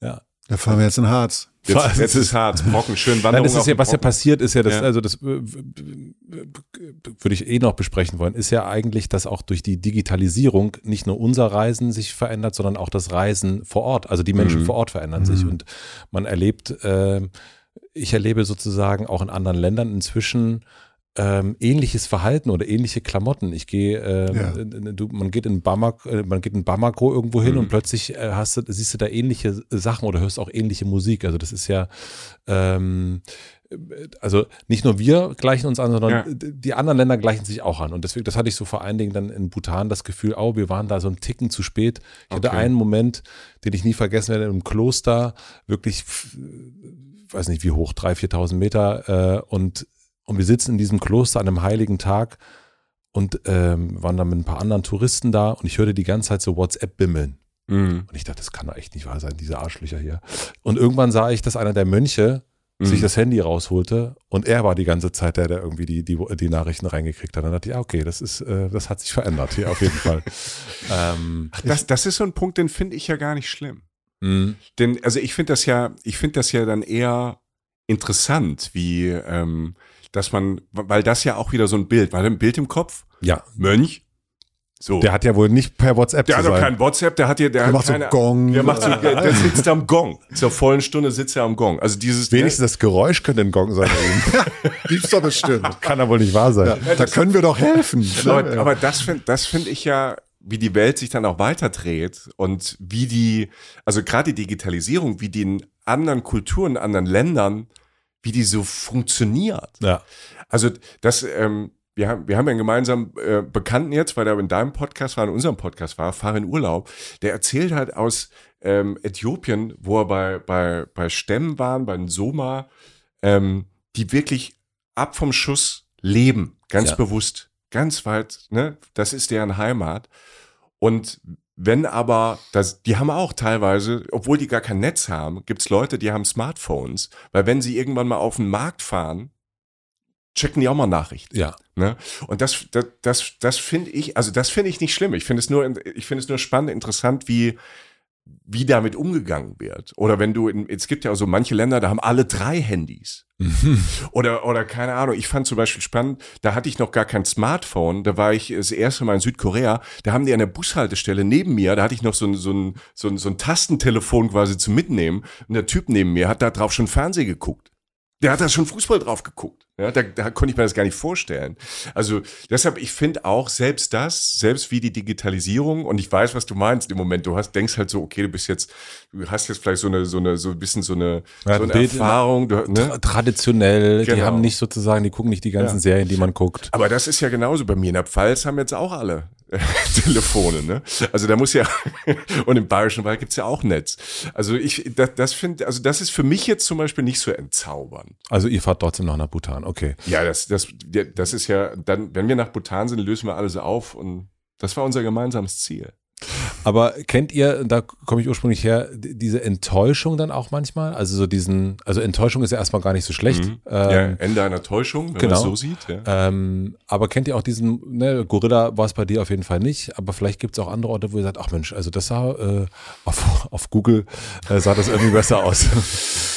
Ähm, in dem Sinne, der Vergleich mit diesem, den wir schon hatten, den naiven Ansatz von mir, das ist eigentlich nicht, weil ich einfach eher so ein größeres Bild male. Und Ja. damit, da muss ich mich als richtiger Reisender, so wie wir als echter Reisender definieren, also der das gesamte Bild erleben will und das mit allen Sinnen erfahren will, ist es, habe ich das zu akzeptieren, wie das Bild drumherum ist. Das sind Facetten, die habe ich nicht groß zu bewerten, sondern äh, ich habe das, ähm, das gehört dazu. Ob da jetzt, eine, also ich meine, ich meine, Taj Mahal in Indien. Ähm, da sieht's drumherum, also alles drumherum sieht anders aus als das Taj Mahal in Indien. Also so, so also das die Gegend da drumherum nicht. Und da baut sich natürlich eine riesen Industrie drum auf. Und Ja. das ist chaotisch und es ist halt Indien, Indien, Indien. Ähm, äh, das meinst du jetzt nicht, aber nur jetzt für mich ist immer so wichtig, nochmal für mich immer nochmal glatt zu ziehen. Bewerte das nicht. Sag nicht, das ist aber dreckig, die sind aber anstrengend. Nein. Das, das, ich, ich nehme das erstmal so wahr. Es gab einen, wo, wo du das fragtest, es gab so jetzt ein Land, bei dem ich auch dachte, ich bin ein bisschen zu spät für das, was ich von dem Land wollte. Das war tatsächlich Vietnam. Also ich habe auf einmal äh, meiner letzten oder der letzten längeren Asienreise ähm, äh, bin ich in Hanoi gewesen, was ich persönlich als fantastisch empfand, aber auch einen Stressfaktor hat. Also wer jetzt nicht so klarkommt mit 12 Millionen Mofa-Fahrern pro Sekunde so, der muss, also da über die Straße zu kommen, ist eine Lebensaufgabe, in, im wahrsten Sinne des Wortes, finde ich. Aber es geht, es geht alles, alles nur eine Logik, Frage der Logik und der Herangehensweise. Ich habe viel gelernt wieder. Aber als ich dann so in diese vermeintlichen Highlight-Orte kam, wie in der Mitte des Landes, weder im Norden noch im Süden, so Hoi an oder so, da war schon relativ viel für das, was ich jetzt wollte, ähm, waren da schon auch wunderschöne Bauten und, natürlich fantastisches Essen, aber es war teilweise auch nur noch Hülle. Da waren dann so englische, britische DJs, die halt irgendwie im historischen Gemäuer aufgelegt haben. Ich möchte diesen DJ nix, ich möchte nichts den Leuten, die da feiern. Ich möchte nicht niemanden so. Und wenn es dann allen besser geht, okay, aber es war jetzt Vietnam hat sich ja irgendwann geöffnet und war total spannend und ich hatte das Gefühl, ich war ein bisschen zu später, weil es für mich schon ein bisschen zu aus durch, durchdekliniert war. Weißt du, was ich meine? Mhm, voll. Und ähm, das fand ich so ein bisschen, ähm, das war, da habe ich so gedacht, so, ah, hätte ich mal vor zehn Jahren, als ich da irgendwie äh, in Angkor war oder so, ich bin jetzt nicht jede Woche in Südostasien, beim besten Willen nicht, aber ähm, Angkor in Kambodscha, das, das Nebenland sozusagen, habe ich mich dann für Laos entschieden, was, in, was ich niemals missen möchte. Aber ich bin nicht nach Vietnam und da wäre ich jetzt, hätte ich jetzt 18 oder drei Wochen noch mehr Zeit gehabt, als ich sowieso schon als privilegierter Mensch, ich bin dankbar, äh, hatte, dann hätte ich da auch, wäre ich lieber dann da gewesen, sag ich mal so. Aber das ist doch, ich, ich finde, da, es ist doch ein bisschen magisch. Also Reisen heißt ja nicht immer das, also was du eben ja auch sagtest, ne, du warst so ein bisschen enttäuscht von Bhutan oder, oder was du jetzt so erzählst, ich war zehn Jahre zu spät. Ähm, aber das ist, das, das ist ja nur in, in unserem Kopf. Ne? Also weil wir Ja, ja, diese, sicher. Ne, weil wir diese Vorstellung Man hat eine davon haben. Erwartung. Man hat so eine genau. Erwartung und ähm, auch wieder so, ihr wisst, ich meine es nicht böse und ich zähle mich dazu, man hat man manchmal so auch arrogante Erwartungen, dass es so sein muss, so, so romantisch, wie man das vielleicht in der Doku gesehen hat, wie man es gelesen hat und ist dann so ein bisschen enttäuscht, weil man vor Ort dann schon ganz anders drauf ist, vielleicht viel schneller als wir und ähm, wir suchen irgendwie die Ruhe Den Rückzug, genau. Den und, da ist, Rückzug. und da ist der DJ und der ballert irgendwie Genau, äh, so. irgendwas rein. Und das, Ja. und das ist ja auch so die Magie der, des Reisens, dass natürlich auch ein Bild auch anders sein kann. Mhm. ne? Also ich hatte so was ähnliches, so, so in Mexiko. In Mexiko, das äh, war ich mit meiner damaligen Freundin, wir wollten mit dem Auto durch Mexiko. ne? Also wir wollten so einen Roadtrip durch Mexiko machen. Auch viele Leute gewarnt, du kommst in Can Cancun an und denkst auch so, das ist Mexiko? Sind wir in Miami gelandet. Ne? Also es war halt so, Juk, ähm, Can- Cancun ist ja so ein bisschen so, ich sag mal so mal ganz runtergebrochen, so das Malle Mhm. der, der, der, der, der Amerikaner. Und so sieht's halt auch aus. Und wir wollten halt ja ins Hochland fahren, auch so ein bisschen raus. Ne? Und ähm, ich habe bei der Autovermietung damals so das, das kleinste Auto gemietet. Also wir wollten auch nicht auffallen. Ne? So, weil ich nicht so wusste, wie safe man so ist.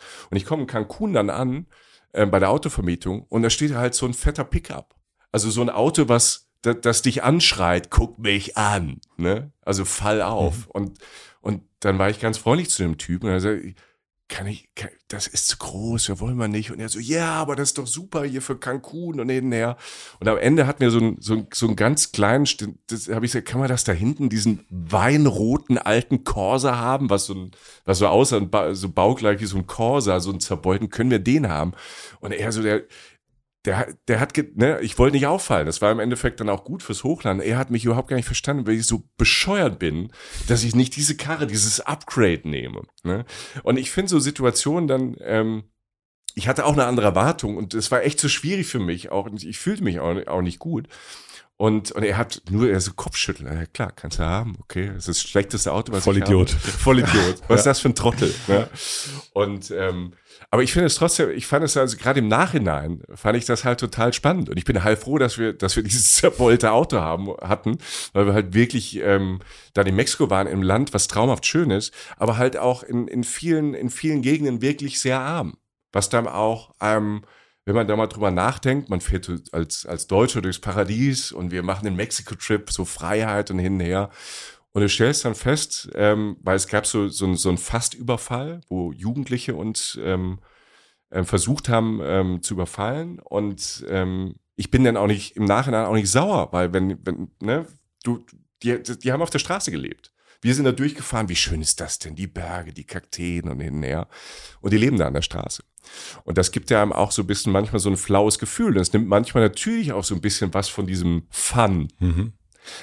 Aber dann ist, die Welt ist halt auch nicht immer Fun. Warte, warte, was ist schon einfach im Leben? Hm? Was ist schon einfach im Mhm. Leben? Und wir reisen ja möglichst lebensnah. Also Mhm. wir, eben, wir, meine Krise entsteht nicht auf Reisen, wenn eine, wenn die Schlange am Schnitzelbuffet zu lang ist, sondern ähm, wenn halt irgendwie was kommt, was ich, was ich vielleicht in meine Realität oder die in die Realität da einordnen muss. Das ist ja der Anspruch, den wir haben. Und Mhm. damit muss man dann einfach umgehen. Das ist halt der Unterschied zwischen Reise und Urlaub so ein bisschen. Ich mache ich, nichts gegen Urlaub. Also ich setze mich auch gern, keine Ahnung, Südtirol, Berge, Buch. Für zwei, drei Stunden geht das schon mal. Ne? Na, ich schaff's auch eine Woche. Ja. Aber, da, aber dann wird's schwierig. Wann habt ihr euch am weitesten von zu Hause entfernt gefühlt? Das sind wundervolle Momente, möchte ich vorweg sagen. Finde ich. Ja, glaube ich auch. Bei mir war das in der, zum Beispiel war es in der, das, da muss ich immer wieder, witzigerweise, ein Moment, der mir in dem Moment gar nicht so aufgefallen ist, dran denken. Das war in Myanmar. Auch ein Land, bei dem man lange darüber reden kann. Also wie, auch das ist ein sehr komplexes Thema, ob man da hinreisen soll oder nicht. Ich habe mich dafür entschieden. Ich halte es immer noch für richtig, weil ich sehr viele Menschen vor Ort getroffen habe, mich mit denen austauschen konnte und die Leute vor Ort, äh, mit denen sozusagen, ähm, also die haben Geld an mir verdient, so die richtigen Leute, also normale, einfache Leute. Ähm, und ähm, ich war dort an so einem, am, am, am, am Inle Lake, also am Inle-See. Ähm, und da sind wir über, über den See geschippert. So einem Fischer habe ich irgendwie ein bisschen Geld gegeben. Dann sind wir über diesen See gefahren und haben so die alten Fischer mit den alten Körben wirklich unglaublich ähm, äh, interessant, wie die da noch arbeiten und fischen, sind wir da längst gefahren und da sind wir in so ein Volksfest reingeraten. Und das, ähm, das war, das war eine der bizarrsten Veranstaltungen, die ich je gesehen habe, weil ich, das ist, hat sich alles ergeben. Es war alles nicht geplant und ich stand mitten in einem Volksfest an einem Punkt, den ich auf der Landkarte nicht genau zeigen könnte an diesem See, weil es alles schon, ich hatte die Kontrolle so ein bisschen abgegeben, weil ich dachte, jetzt lasse ich mich mal treiben. Wundervoll und stand da und es hat in Strömen geregnet und ich weiß, da sind so ganz Kapellen so mit Booten vorbeigefahren, die ganz Musik, die ich jetzt nicht wirklich benennen könnte, obwohl ich es schon lange mache als Arbeit, möchte ich das jetzt nicht mir nicht zumuten, das mit Worten einzufangen. Es war einfach Musik, die anders war als vieles oder fast alles, was ich vorher gehört habe. Und da stand dieses Volk da, Familien äh, mit ihren Kindern. Die Kinder waren ganz schön zurecht. Es war ein ganz besonderer Tag für die. Ein Volksfest. Die Sprachbarriere hat dafür gesorgt, dass ich nicht viel über dieses Fest rausgefunden habe. Und es hat in Strömen geregnet. Das heißt, irgendwann stand dieses Meer von schwarzen und bunten Regenschirmen da, mit diesen ähm, schick zurechtgemachten Leuten und so. Es hat irgendwann so doll geregnet, dass ich irgendwo reingeflüchtet bin. Das war so ein Tempel. Ich bin in so ein Gebet geraten. Das war, das war relativ groß, 50, 60 Leute. Und ich durfte mitmachen. Also alle so, hä? So von wegen der Blick, so, Alter, was treibt, wie? Wie kommt dieses Wesen hierher zu mir? Haben mich aber geduldet und es war schön. Es war schön, dass ich das erleben durfte und sie haben sich gefreut, dass ich da war. Und dann irgendwann wollte ich wieder raus, habe einen falschen Ausgang genommen, das kennt Michi. Also ich, das, ich, ich kriege das manchmal halt nicht so hin mit der Orientierung und bin dann halt hinten raus und stand halt vor so Stupas. Also so, in dem Fall waren es so steinerne, ähm, trichterförmig nach oben sich schließende, so einfach religiöse Gebäude, in dem Fall buddhistisch. Und stand, da, stand davor und, und guckte da drauf und die waren so verwittert und es war so ein, so ein Wald aus, aus, aus, aus diesen steinernen Stupas und dahinter eröffnete sich riesengroß in, im bergigen, also die Berge Myanmars. Und Myanmar ist ein Land, das du nicht komplett bereisen kannst, weil es teilweise militärisch auch abgeriegelt ist. Da herrscht eine fürchterliche Militärdiktatur. Damals war das etwas entspannter. Und ich sah in dieses riesige Land rein und wusste nicht mehr, wie ich da hingekommen war und war an einem Ort, wo ich schon drei, vier Stufen vorher sozusagen die Kontrolle abgegeben hatte und guckte dahin und sagte, okay, krass. Nicht der schönste Blick, aber irgendwie total interessant und unerwartet nicht einzuordnen. Und bis heute denke ich an diesen Moment als eine Momente, wo ich am weitesten von meiner Realität weg war. Und es ist ein wundervolles Gefühl. Und ich kann es jetzt nicht näher benennen. Weißt du, wenn jetzt irgendwie so Beckmann hier sitzen würde, sagen wir, was genau war daran so besonders oder so. Ich kann es dir nicht benennen. Es hat mich, es war wundervoll, dass ich nichts verstanden habe, dass ich, ähm, dass alles neu war. Alles hat ein bisschen geprickelt, aber aufregend und schön. Nichts war beendet, kein Gedanke war vollkommen. Und es hat mich zutiefst bewegt, weil auch viel Bedeutung in der Luft war. Und Punkt. Also es war wundervoll. Ja, der Moment fällt mir ein. Bei mir ist er, es ist ein seltsamer Moment, weil ich, ähm, ich bin, ich, ich finde Religion oder Glauben und sowas, ich finde es okay, wenn das jeder für sich macht. Ich habe ich hab keine, ich weiß, du bist, du bist Christ, du sagst mhm. es ja im Podcast immer. Ähm, immer. und ich Hotel Matze, das ist ein christlicher Podcast. Wir sind ein christlicher Podcast. Nein, du hast es, in, ja. du hast es in einer der letzten Folgen, hast es nochmal erwähnt. Und, ähm, und ich bin es halt, ich bin, ich bin es nicht. Also ich bin getauft worden, bin dann aber mit 18 aus der Kirche raus und ähm, so. Und wir sind auch nicht jetzt nicht so eine religiöse Familie. Und dann ist doch dieses Weihnachten. Komisch, ne? Was, was, was, was, was irgendwie so dann doch Tradition mit einem so macht. Und, ähm, und ich bin, war es erstmal von zu Hause Weihnachten weg. Also, äh, interessiert mich nicht, bla bla. Und dann war ich auch reisen. Und das lief auch alles ganz gut, bis ich dann an Weihnachten, an Heiligabend in so eine Notsituation kam. Nicht schlimm, ich habe meinen Brustbeutel verloren. Du hast den Brustbeutel verloren. Nicht schlimm? Meister, das ist ja, das ist Teil ja, der DNA. Ja, ich also. weiß. Ich habe, ich, ich zeige dir nachher meinen Brustbeutel übrigens.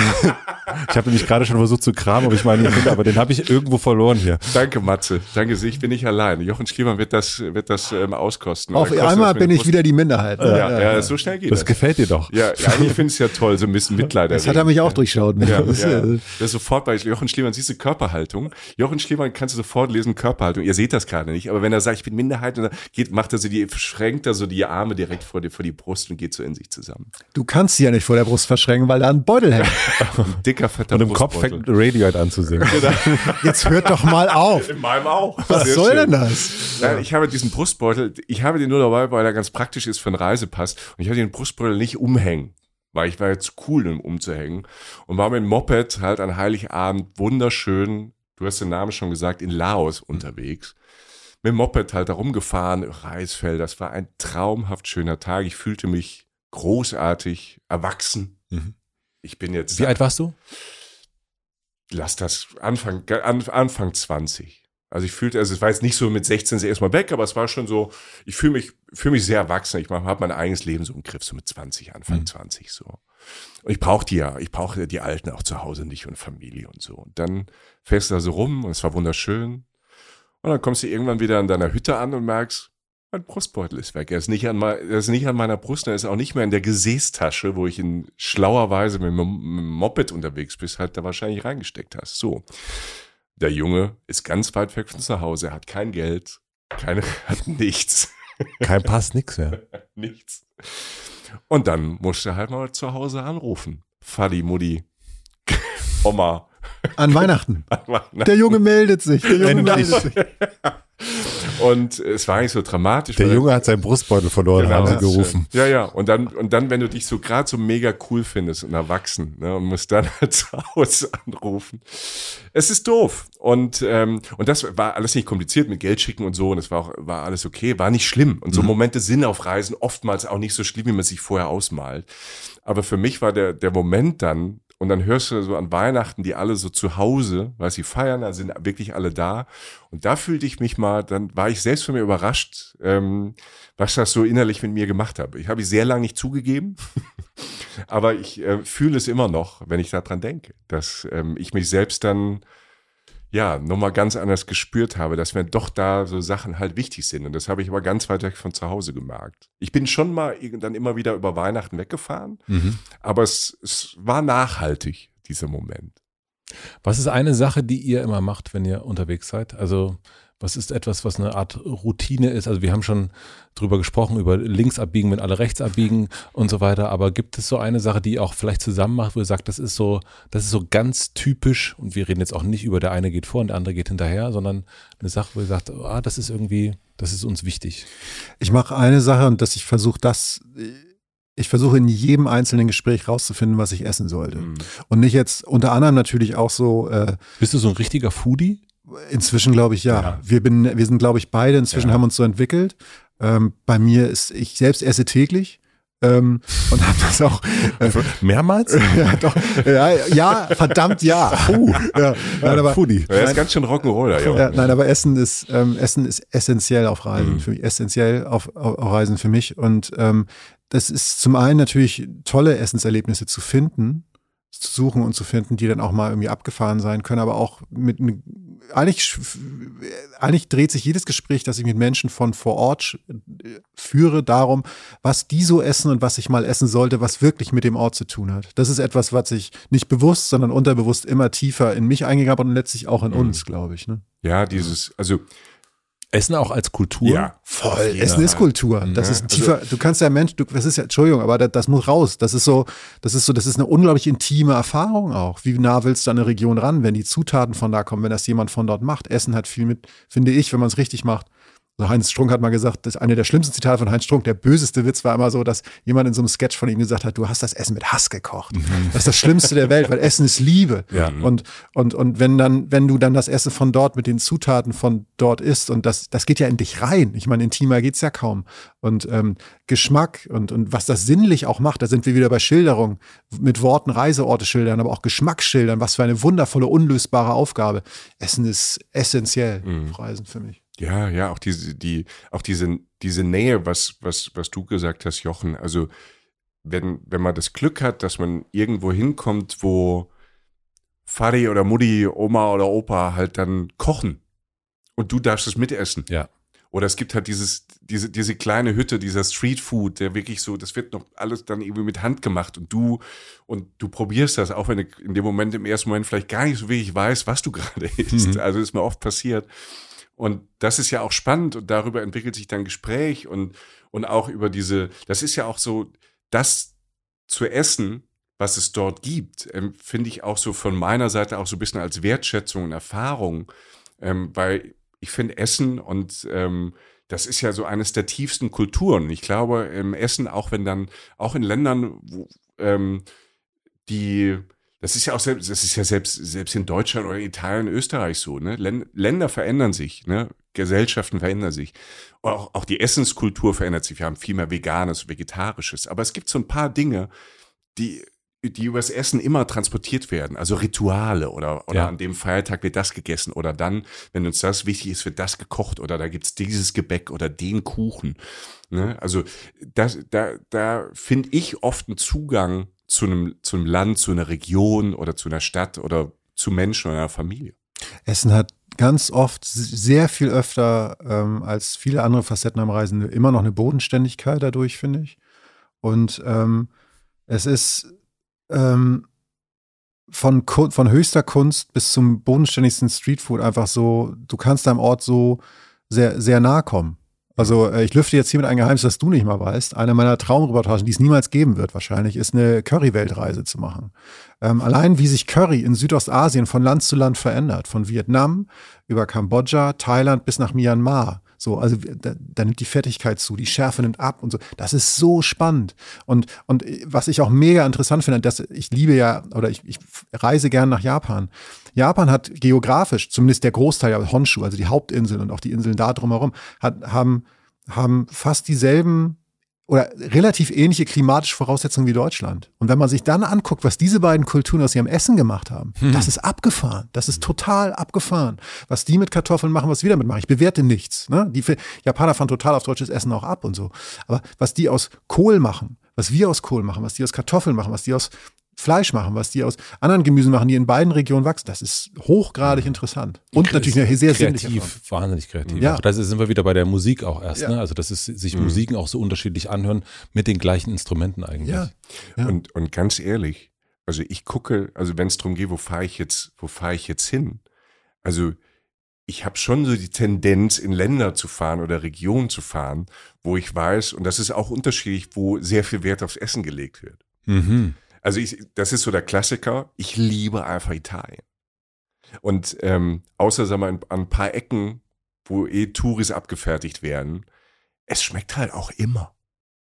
Also weil weil die ist, das ist ja auch so so ein bisschen so eine Ehrensache irgendwie. Das ist auch richtig Ne? in DNA. Ne, Das ist den, das ist halt Genau. was mit Stolz zu tun, dass Und- die, die Pasta muss einfach schmecken. so. Punkt. Mhm. Und ich werte das als, als, ich bin da immer sehr glücklich. ich werte das als, als was Tolles, weil es gibt, es gibt auch Länder und das ist auch nicht, das ist auch nicht schlimm, ich fahre da trotzdem hin. Aber es gibt zum Beispiel, wenn ich jetzt mal auf Deutschland gucke, das ist ja immer so, ne, Norddeutschland finde ich essenstechnisch, jetzt trete ich ganz vielen Leuten auf die Füße, sorry for that. Ich finde Norddeutschlands essentechnisch weniger spannend als Süddeutschland. Ich sage mal pauschal. Es gibt überall gute Restaurants und Leute, die großen Wert drauf legen. Aber für mich ist es einfacher, irgendwo in ähm, Bayern, in Baden-Württemberg, in Rheinland-Pfalz, ähm, auch noch irgendwo in Hessen und auch noch ähm, im, im Ruhrgebiet noch, ähm, finde ich einfacher das Essen, was, was ich gut finde, als jetzt zum Beispiel irgendwie an der Nord- oder Ostseeküste. So, das sage ich, während ein Norddeutscher halt. Aha, im ich, grad, ist. ich warte darauf. Ja. Ja, ich lege gerade die Brille ab. ähm, nein, das ist, ach, da, da sage ich gar nicht so viel zu. Ich glaube, das hat tatsächlich weniger mit den Regionen zu tun, als mit dem, was, womit man sich zufrieden gibt. Du hast Mhm. jetzt gerade gesagt, ne, Italien, äh, Ehre oder, oder von mir ist, dass, dass es gut schmecken muss. Japan hat auch ganz viel damit zu tun, dass die das selber nicht verkraft würden als Person, wenn sie mir was auftischen, was sie selber nicht super finden. Mhm. So.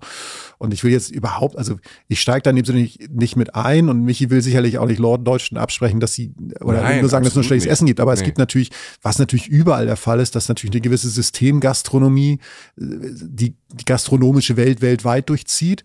Und ich habe manchmal auch den Eindruck, dass sie in Norddeutschland, auf, gerade auf den Inseln, die es da gibt, relativ weit gekommen ist, weil einfach die Inseln sich vielleicht auch gar nicht kulinarisch so bewegen müssen, weil es so spektakuläre, tolle Landschaften sind. Also wir haben auf manchen Inseln, auf denen wir da waren, relativ lange gesucht und nicht so viel gefunden von Restaurants, die jetzt, sage ich mal, regional oder von mir aus innovativ mit halbwegs regional auf der Insel wächst nicht viel, aber drumherum, Niedersachsen oder so, ähm, ähm, arbeiten. Das fand, fand ich jetzt persönlich nicht immer sehr erquickend und das war schwieriger, spannender Ort zu finden als in Süddeutschland. Das hat aber vielleicht auch ein bisschen was mit der Zufriedenheit sowohl von der Kundschaft und den Anbietern halt zu tun, weil es dann vielleicht auch einfach auch reicht. Ne? Aber das würde ich jetzt höchstens nur ergänzen. Ja. Ich wollte jetzt auch nicht irgendwie, es ist große Es war nur Fass einfach, es war nur einfach passend, dass du gerade deine Brille abgenommen hast, wenn du das gesagt hast. Ja, das äh, war, ja. äh, Eben, hat er, du bist ja dabei, deshalb ähm, schlagen wir uns nicht. Ähm, ihr nehmt ganz, ganz viele Eindrücke mit, wenn ihr nach Hause kommt. Du wirst ein bisschen blusig, äh, Michi, äh, äh, wenn, wenn du im Zug oder im Flieger nach Hause Mhm. sitzt. Nehmt ihr sowas wie Souvenirs mit? Also seid ihr so, äh, sammelt ihr etwas? Ich, also hinter mir steht zumindest ein Fahrrad, was ich mir in, in Mali auf, auf, auf der Straße gekauft habe. Ach, guck. Ach, guck. Ja, Ja, schön. das, das reißt so, so, so mit. Ich gucke mal, ob jetzt noch irgendwas ist. Nee. Nee, ich bin nicht so ein Souvenirjäger. Ich hatte mal, ich, ich habe mal mit, mit einem Kumpel, mit Henning, das ist aber schon lange her, wir haben uns immer gegenseitig die hässlichsten Souvenirs mitgebracht. Auch man, sehr gut. ne, die, die wir gefunden haben. Also ist, die Competition war wirklich was Schlimmes zu finden. Das Schlimmste, was ich mitgebracht habe, habe ich, glaube ich, aus, das habe ich in Kroatien entdeckt oder Montenegro. Ich weiß es nicht mehr. Es war in einem Küstenstädtchen und da hat, äh, da war quasi, das waren zwei so Spiegelhälften aneinander geklebt und da war ein Thermometer, ein springender, wirklich hässlicher Delfin ähm, aus, getöpfert und noch so Blumen. Also war, das war, waren sieben Souvenirs in einem und es war wirklich dermaßen hässlich. Ich hatte wirklich viele Probleme, das heile nach Hause zu bringen. Aber damit war ich sehr weit vorne. Ähm, das, das hat mir mal als Competition, es ist ja auch sehr, sehr lustig, was Leute dort sag mal, für uns herstellen. Ja, unfassbar. Ja. Mega. Aber eine super Idee, finde Ja. ich. Die hässlichsten Souvenirs der Welt zu sammeln. Ich habe es eine Zeit lang gemacht, aber ich bin ma- manchmal, wenn ich was sehe, also ich habe nicht das Ziel, ähm, aber manchmal, wenn ich dann was sehe, was ich dann schön finde, keine Ahnung, ähm, ich habe in Jordanien, in Petra hatte ich dann, dann war mal wirklich so was, so ein, so ein Kamel, so ein kleines Kamel, das war wirklich schön gemacht. Mhm. Ähm, und das, hab, das nehme ich dann mal mit. Aber ich bin jetzt nicht so, ich bringe, meistens versuche ich irgendwas, was zu essen mitzubringen tatsächlich. Also ähm, was man transportieren kann. Also Süßigkeiten. Wir sind ja beide, Jochen und ich sind ja beide äh, große Anhänger, wir nennen das äh, die vierte Mahlzeit. Mhm. Ähm, so diese Zwischenmahlzeit, also irgendwas Süßes, also was man sich. Ihr habt ein Kapitel nur, also beziehungsweise eine Auflistung von nur mit, mit Nachtischen. Mhm, mit. Nachtischen. Fand ich, fand ich sehr gut. Und ich, und ich, und, und ich finde dann, keine Ahnung, ich, denn, wenn ich irgendwas transportieren kann, das bringe ich auch zu Hause zur Familie. Dann nehme ich ein. Creme Brûlée mit. Ich habe aus, äh, aus Neapel habe ich Öl mitgebracht. Also ich, ich mag, ich, also einfach Olivenöl. Ja. Äh, und ich glaube, da, da, da kriege ich auch von Mi- Michi auch gerne mal irgendwie so einen Ellbogen in die Seite. Ähm, ich ich, ich suche nichts, aber wenn ich, wenn ich was finde, dann sind es manchmal auch Alltagsgegenstände. Das heißt, ich habe es mal gewagt, ein Geschirrtuch zu kaufen. Ähm, in, Er hat seiner Freundin in- Geschirrtuch Weil sie es wollte. Ne? Ja, ja, aber weil sie es wollte. Ja, klar. Nein, weil sie es weil sie es wollte. Und dann die Mulinette, die ich da noch gekauft habe. Nein, nein, nein. Aber wir haben die Absprache, dass, dass wenn wir Sachen von, wenn ich, wenn ich jetzt, wenn wir sagen, wir brauchen neue Teller, gucke ich gerne mal, wenn ich unterwegs Ja. bin. Und ich habe in, ich habe in äh, Görlitz fantastische, wunderschöne, eigentlich polnisch, äh, also, also von Polen, äh, von Polen gestaltete ähm, Keramik gefunden. Meine Freundin hat polnische Wurzeln. Das war ein super Mitbringsel für zu Hause. Vier wunderschöne Teller. Und da war wirklich vor Zürich hieß es so, Alter, wir haben keine Geschirrtücher mehr. So, und dann gehe ich halt in Zürich in den Laden. Was ihn daran wirklich gestört hat, war eigentlich, dass es Winter war und er draußen eine Stunde warten musste, weil das so ein traditionelles Geschäft war, dass der Typ mir fast erklärt hat, wie er die Dinger bestickt hat. Ne? Das war ein schöner Moment, ja. Ja, aber es tatsächlich, ich, ich, ich fülle dann gern Sachen, die ich wirklich brauche, auf mit Sachen, wenn ich irgendwo bin, weil ich das für sinnvoller betrachte, als mir jetzt irgendwie äh, einen orangenen Delfin irgendwie vom leuchtenden Wasserfall irgendwie in die Vitrine zu Höre ich stellen. da so zwischen den Zeilen so ein bisschen Kritik? Ich setze die Brille gleich wieder auf. Wenn ich, ähm, also jetzt, jetzt, jetzt muss ich natürlich nach einem Reisetipp fragen, wenn wir so langsam zum Ende kommen. Ähm, wenn ich auf der Suche nach mir selbst bin, ich fange mal so an. Also ich kenne das noch früher mit Anfang 20, da waren die ganzen äh, coolen Dudes und Dudinnen, die sind nach Indien, sind total, Dudin, das, das ist, das schreibe ich mir auf. So, Das habe ich so noch nicht gegendert. sind zurückgekommen, waren erleuchtet, zumindest für, für die, äh, hatten auch noch ein Binti, äh, ganz genau. äh, Also so eine Thai-Hose. Ja, genau. Ähm, wo sollte man hinfahren, eurer Meinung nach? Wenn man sagt, ich will eher. Also ich, ich, ich, darf ich da gleich mal die Blutgrätsche ansetzen? Bitte. Also wenn man sich finden, also ich glaube, Reisen als Flucht funktioniert nicht. Weil selbst wenn du, selbst wenn du, also dann, dann, wenn du irgendwo bist, also fast alle, die dann zurückkamen, die waren die ersten vier Wochen, haben die dir erklärt, wie, wie, dass sie jetzt erleuchtet sind und dass sie ganz anders leben. Und nach vier Wochen hatte ich das Gefühl, was bei den meisten Dudes und Dudinnen ähm, schlimmer als vorher. Ähm, ich glaube, du kannst unterwegs, du kannst viel finden und du kannst dich auch wahrscheinlich über Zeit und vielleicht auch über eine andere Umgebung mit dir beschäftigen. Aber ob du dich woanders findest als zu Hause, daran glaube ich nicht so wirklich. Also du nimmst dein, dein Shit von zu Hause irgendwie und wenn es unterschwellig ist, schon mit. Ähm, es gibt aber, finde ich, und das habe ich zum Beispiel äh, in den letzten Jahren gemerkt, ähm, man muss gar nicht so weit weg, ich finde was zum Beispiel sehr Beruhigendes mittlerweile, vielleicht hängt das auch mit dem Alter zusammen. Ähm, ich, früher war ich immer mehr Mhm. und ich finde so ein bisschen, ich finde die Berge beruhigender. Ich finde die Alpen auf einmal, ich laufe gern auf einmal irgendwie, keine Ahnung, Südtirol, Meraner Höhenweg von, von Hütte zu Hütte. Also ich laufe da jetzt nicht 16 Tage und gebe mir so den, äh, den, den Riss oder so. Aber ich finde diese Ruhe dann, und es gab so diesen einen Moment, ähm, der, da war ich so in der Zwangsruhe. Ich bin da gelaufen in Südtirol und hatte mein Handy noch dabei. Und das war auch während irgendeiner EM oder WM und ähm, Fußball. Und ich bin noch sehr, bin Fußball interessierter Mensch und ähm, wusste, okay, ich bin abends auf der in der Hütte und dachte, hey, Südtirol auf der Hütte, da wird es einen Fernseher so geben. Ne? Und dann laufe ich so in dieses Vossental rein und da steht so ein altes Schild, bis hierhin ist noch Handyempfang und dann halt nicht mehr. Und ich so, hm, ja, altes Schild. Ja, Kilometer weiter kein Handyempfang mehr. Auf der Hütte gab es kein Handy, die hatten für den Notfall einen Satelliten. Ne? Eishof, kann ich nur empfehlen, ist ganz toll. Aber da dann zu laufen, und bin ich stundenlang gelaufen, ich habe zwar vielleicht mit dem Handy noch ein paar Bilder gemacht, aber ich habe nicht mal da drauf geguckt, hat mir, weil ich wusste ja, mhm. da ist jetzt nicht mehr.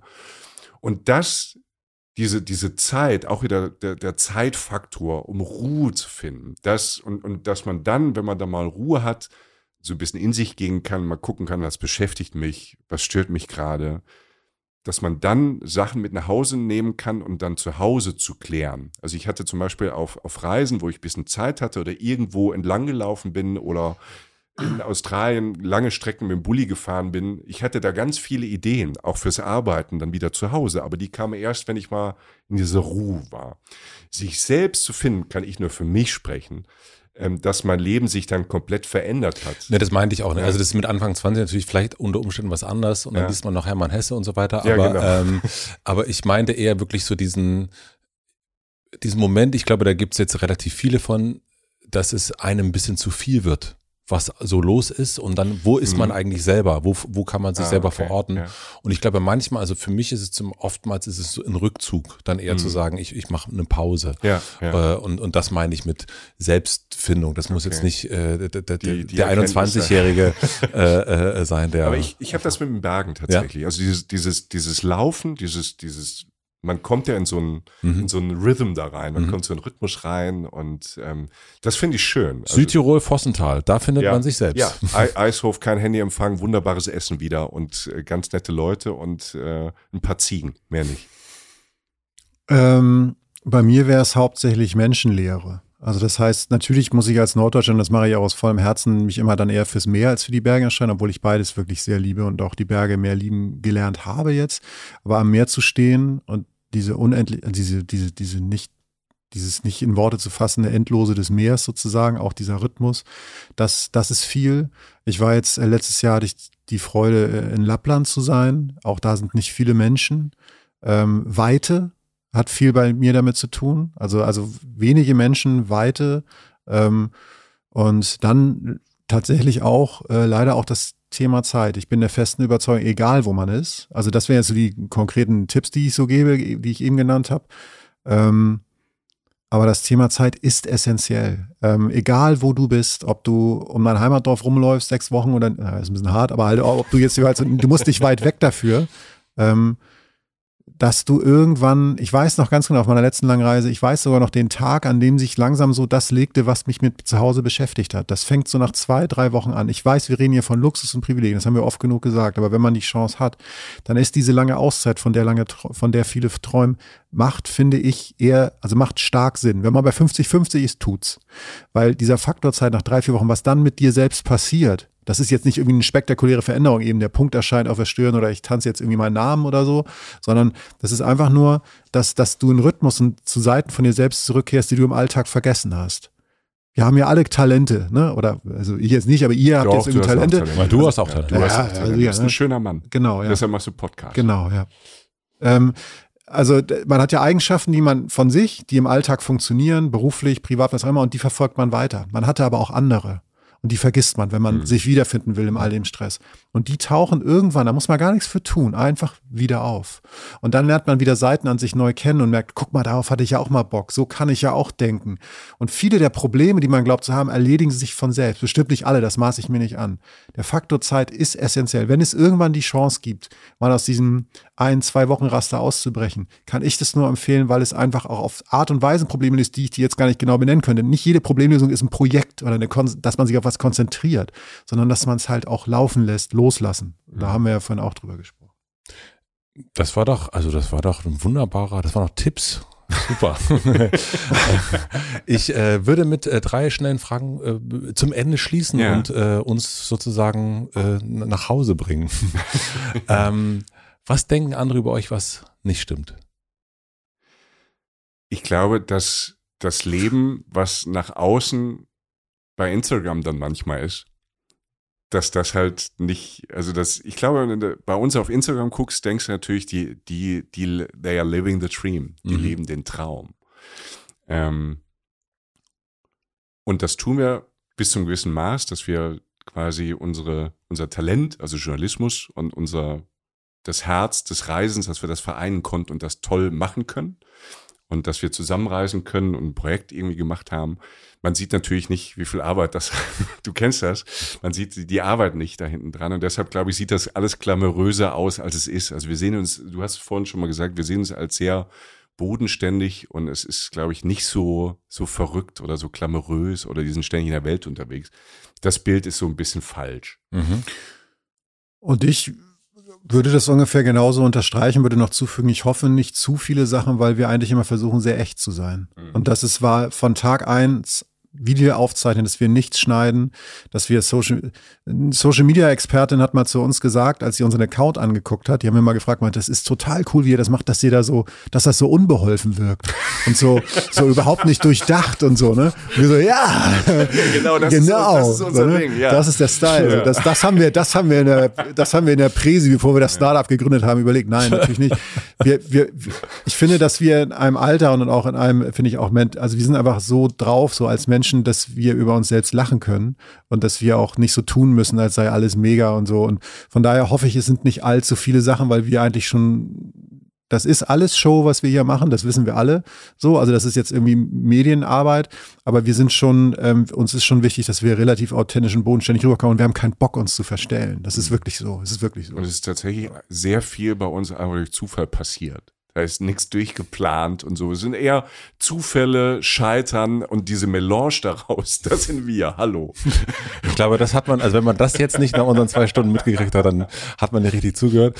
Ähm, ihr habt ein tolles Reisebuch geschrieben, aber garantiert habt ihr auch selber tolle Reisebücher gelesen.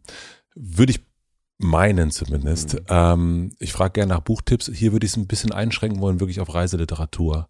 Was würdet ihr den Hörerinnen und Hörern empfehlen? Ein Buch, das ich sehr, äh, sehr mag, ähm, das heißt im Dienste des Diktators. Klingt jetzt Ja, nicht so schön geistig. Ja, über Nordkorea. Da packt Ja. ein Ex-Agent aus Nordkorea aus, der jetzt äh, oder damals, als das Buch geschrieben wurde, in Österreich lebte, ähm, Mhm. natürlich anonym. Und ähm, das sind Einblicke, also ich lese gern Reisebücher, die mir Einblicke geben, die ich selbst nicht haben kann und die werde ich nicht gewinnen. Und äh, es gab auch eins, das hieß Blood River. Mhm. Ähm, das ist vom, ich glaube, amerikanischen Autor, fällt der Name gerade nicht ein, reiche ich gern noch nach. Ähm, der, der hat einfach, der hat den Kongo von der Quelle zum Meer bereist. Oh, wow. Mhm. Unfassbar abgefahren. Natürlich, weil das ja, die Reise kannst du ja kaum selbst machen. Das ist gefährlich, das ist schwierig, das ist bla bla. Und ähm, tolles Buch. Also das habe ich, ich, ich lese, zu, wie wir alle vielleicht denken, zu wenig. Also jeder denkt ja wahrscheinlich, er liest zu wenig. Ich denke das auch. Aber da habe ich, das habe ich einfach nicht mehr weggelegt. Ähm, Reisen, die man selbst nicht so reisen kann. Die beiden Blood River und im Dienste des Diktators. Beides totale Partybücher. Ja, es sind so viel gut Bücher. Ich habe zwei, zwei, was mir gerade noch einfällt, äh, ganz liebe Kollegin von mir, Mona Amesian, Mhm. die hat ähm, Basidis Dach heißt das, ähm, über Marokko. Ja. Marokko total toll Mhm. finde und äh, sie hat da Familie und hat darüber, Basidis Dach ist ähm, ne, Dach aus ihrer Familie. Und ähm, das, das fand ich ganz schön über Marokko. Und dann habe ich noch ein Buch, das ist nicht wirklich ein Reisebuch, aber für mich dann doch ein Reisebuch. Ähm, auch so ein Klassiker. Äh, Im Schatten des Windes. Ähm, Safon. Und da geht es um Barcelona. Es ist ein unglaubliches Buch. Es ist ein unglaubliches Buch. Und dieses, diese, und dieses Barcelona hat ja diese zwei Seiten, diese, diese total weltoffene Partystadt. Und dann aber auch diese Dark Side. Und die ist in, in seinen Büchern halt drin.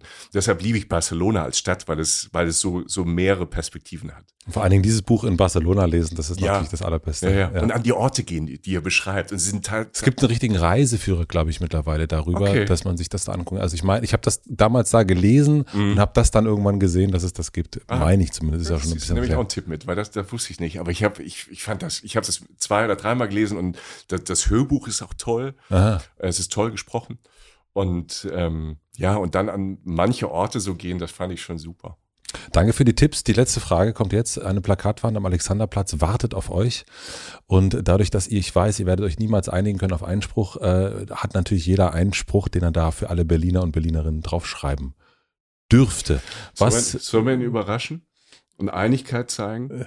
Ich, ich glaube, wir denken dasselbe, ja. ne? Ja, bitte. Oh wow. Urlaub machen kann jeder, reisen muss man reisen. Na gut, ihr seid für Überraschung gut. Nein, das ist das ist also, wunderbar. Also, also das, freue mich total, dass ihr euch einig seid. Auch auch Zufall, äh, als wir wir haben den aller, die aller, den allerersten Podcast gemacht. Bei mir im Büro, ich habe so ein Büro damals gehabt mit so einem Verschlag. Das sah aus wie unter der Treppe bei Harry Potter. Mhm. Äh, auf einer Matratze. Zwei Typen auf einer, das war so eine Gästematratze. Wir haben, wir haben quasi mit Pappdeckel, also wir haben nicht so ein schönes Studio gehabt wie du hier, sondern die, wir haben mit so, mit so, mit so einem Karton haben wir das Fenster zugeklebt und, ähm, und an dem Abend ist der erste Podcast entstanden. Zufall. Und an dem Abend ist das quasi auch schon so für uns entstanden, dass wir nicht über Urlaub reden und jetzt nicht ähm, Tipps für Hotels geben, sondern dass wir die Magie des Reisens, dass das unterschiedliche Sachen sind, ohne dass man das so wertet. Vielen, vielen herzlichen Dank für euren Besuch, für die Magie und auf äh, viele, viele äh, für mich Alternativen zum True Crime Podcast. Also vielen Dank, dass ihr da wart und äh, das tolle Buch geschrieben habt, was wirklich, äh, es hat nur einen einzigen, das möchte ich auch ganz äh, offen sagen, einen einzigen ähm, Haken. Es ist zu kurz. Das ist doch schön, das ist ja, das schönste ist, äh, Problem. Ja, ja, es ist aber, es ist, ich war so fertig und dachte, oh, ich will eigentlich noch mehr und auch manchmal so manche Geschichten, ich hätte sie gar noch länger lesen können. Also ich freue mich auf ein zweites Buch und äh, das darf ruhig doppelt so lang sein. Wir wollten mal so ein Appetithäppchen. Es ist ein unglaubliches Appetithäppchen. Ich habe die ganze Zeit, es lag bei uns dann auch zu Hause und dann nochmal, wo könnte man denn jetzt hinfahren? Also es macht auf jeden Fall Spaß. Schön. Äh, äh das ist so ein, so ein äh, man, man äh, eingerichtet auch ein bisschen, wenn man älter wird, dann denkt man so an ein paar weniger Abenteuerreisen, aber man kriegt auf jeden Fall nochmal Lust. Also ich habe total Lust bekommen, äh, loszureisen und, und meine Familie auch. Da war dann die, die chinesische Mauer war so, ah, sehr schön. Ja. ja. vielen Dank. Vielen, vielen Dank für euren Besuch. Danke, danke. Und danke auch für die Einladung. Das äh, macht uns sehr froh. Vielen Dank für dein Interesse. Danke, danke.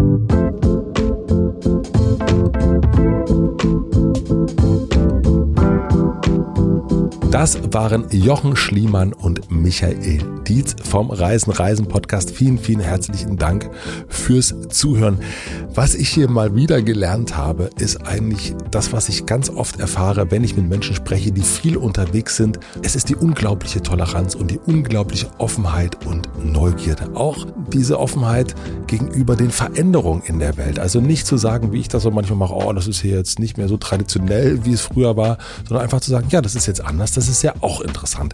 Das nehme ich mir auf jeden Fall nochmal neu mit und hoffe, dass ich das bei meiner nächsten Reise auch noch anwenden kann. Ich bin gespannt, was ihr euch mitnehmt. Ich bin vor allen Dingen gespannt zu erfahren, welche Orte ihr nach dieser Folge unbedingt besuchen wollt. Schreibt das gerne auf Instagram zum Beispiel oder an hotelmatze.mitvergnügen.com. Darauf bin ich auf jeden Fall gespannt. Vielen, vielen herzlichen Dank an Micha und Jochen für den Besuch. Das Buch Reisen, Reisen, wie wir die Welt entdecken wollen, gibt es überall da, wo man so Bücher kaufen kann und ich kann es sehr empfehlen. Falls ihr hier noch nicht genügend Lust habt, loszufahren, äh, dann werdet ihr das nach dem Buch auf jeden Fall ändern wollen. Herzlichen Dank an Lena Rocholl für die redaktionelle Unterstützung, an Andy Finz und Jan Köppen für die Musik und an Maximilian Frisch für den Mix und den Schnitt. Ich freue mich auf nächste Woche, dann hören wir uns hier wieder am Mittwoch. Bis dahin einen schönen Tag oder eine gute Nacht. Euer Matze.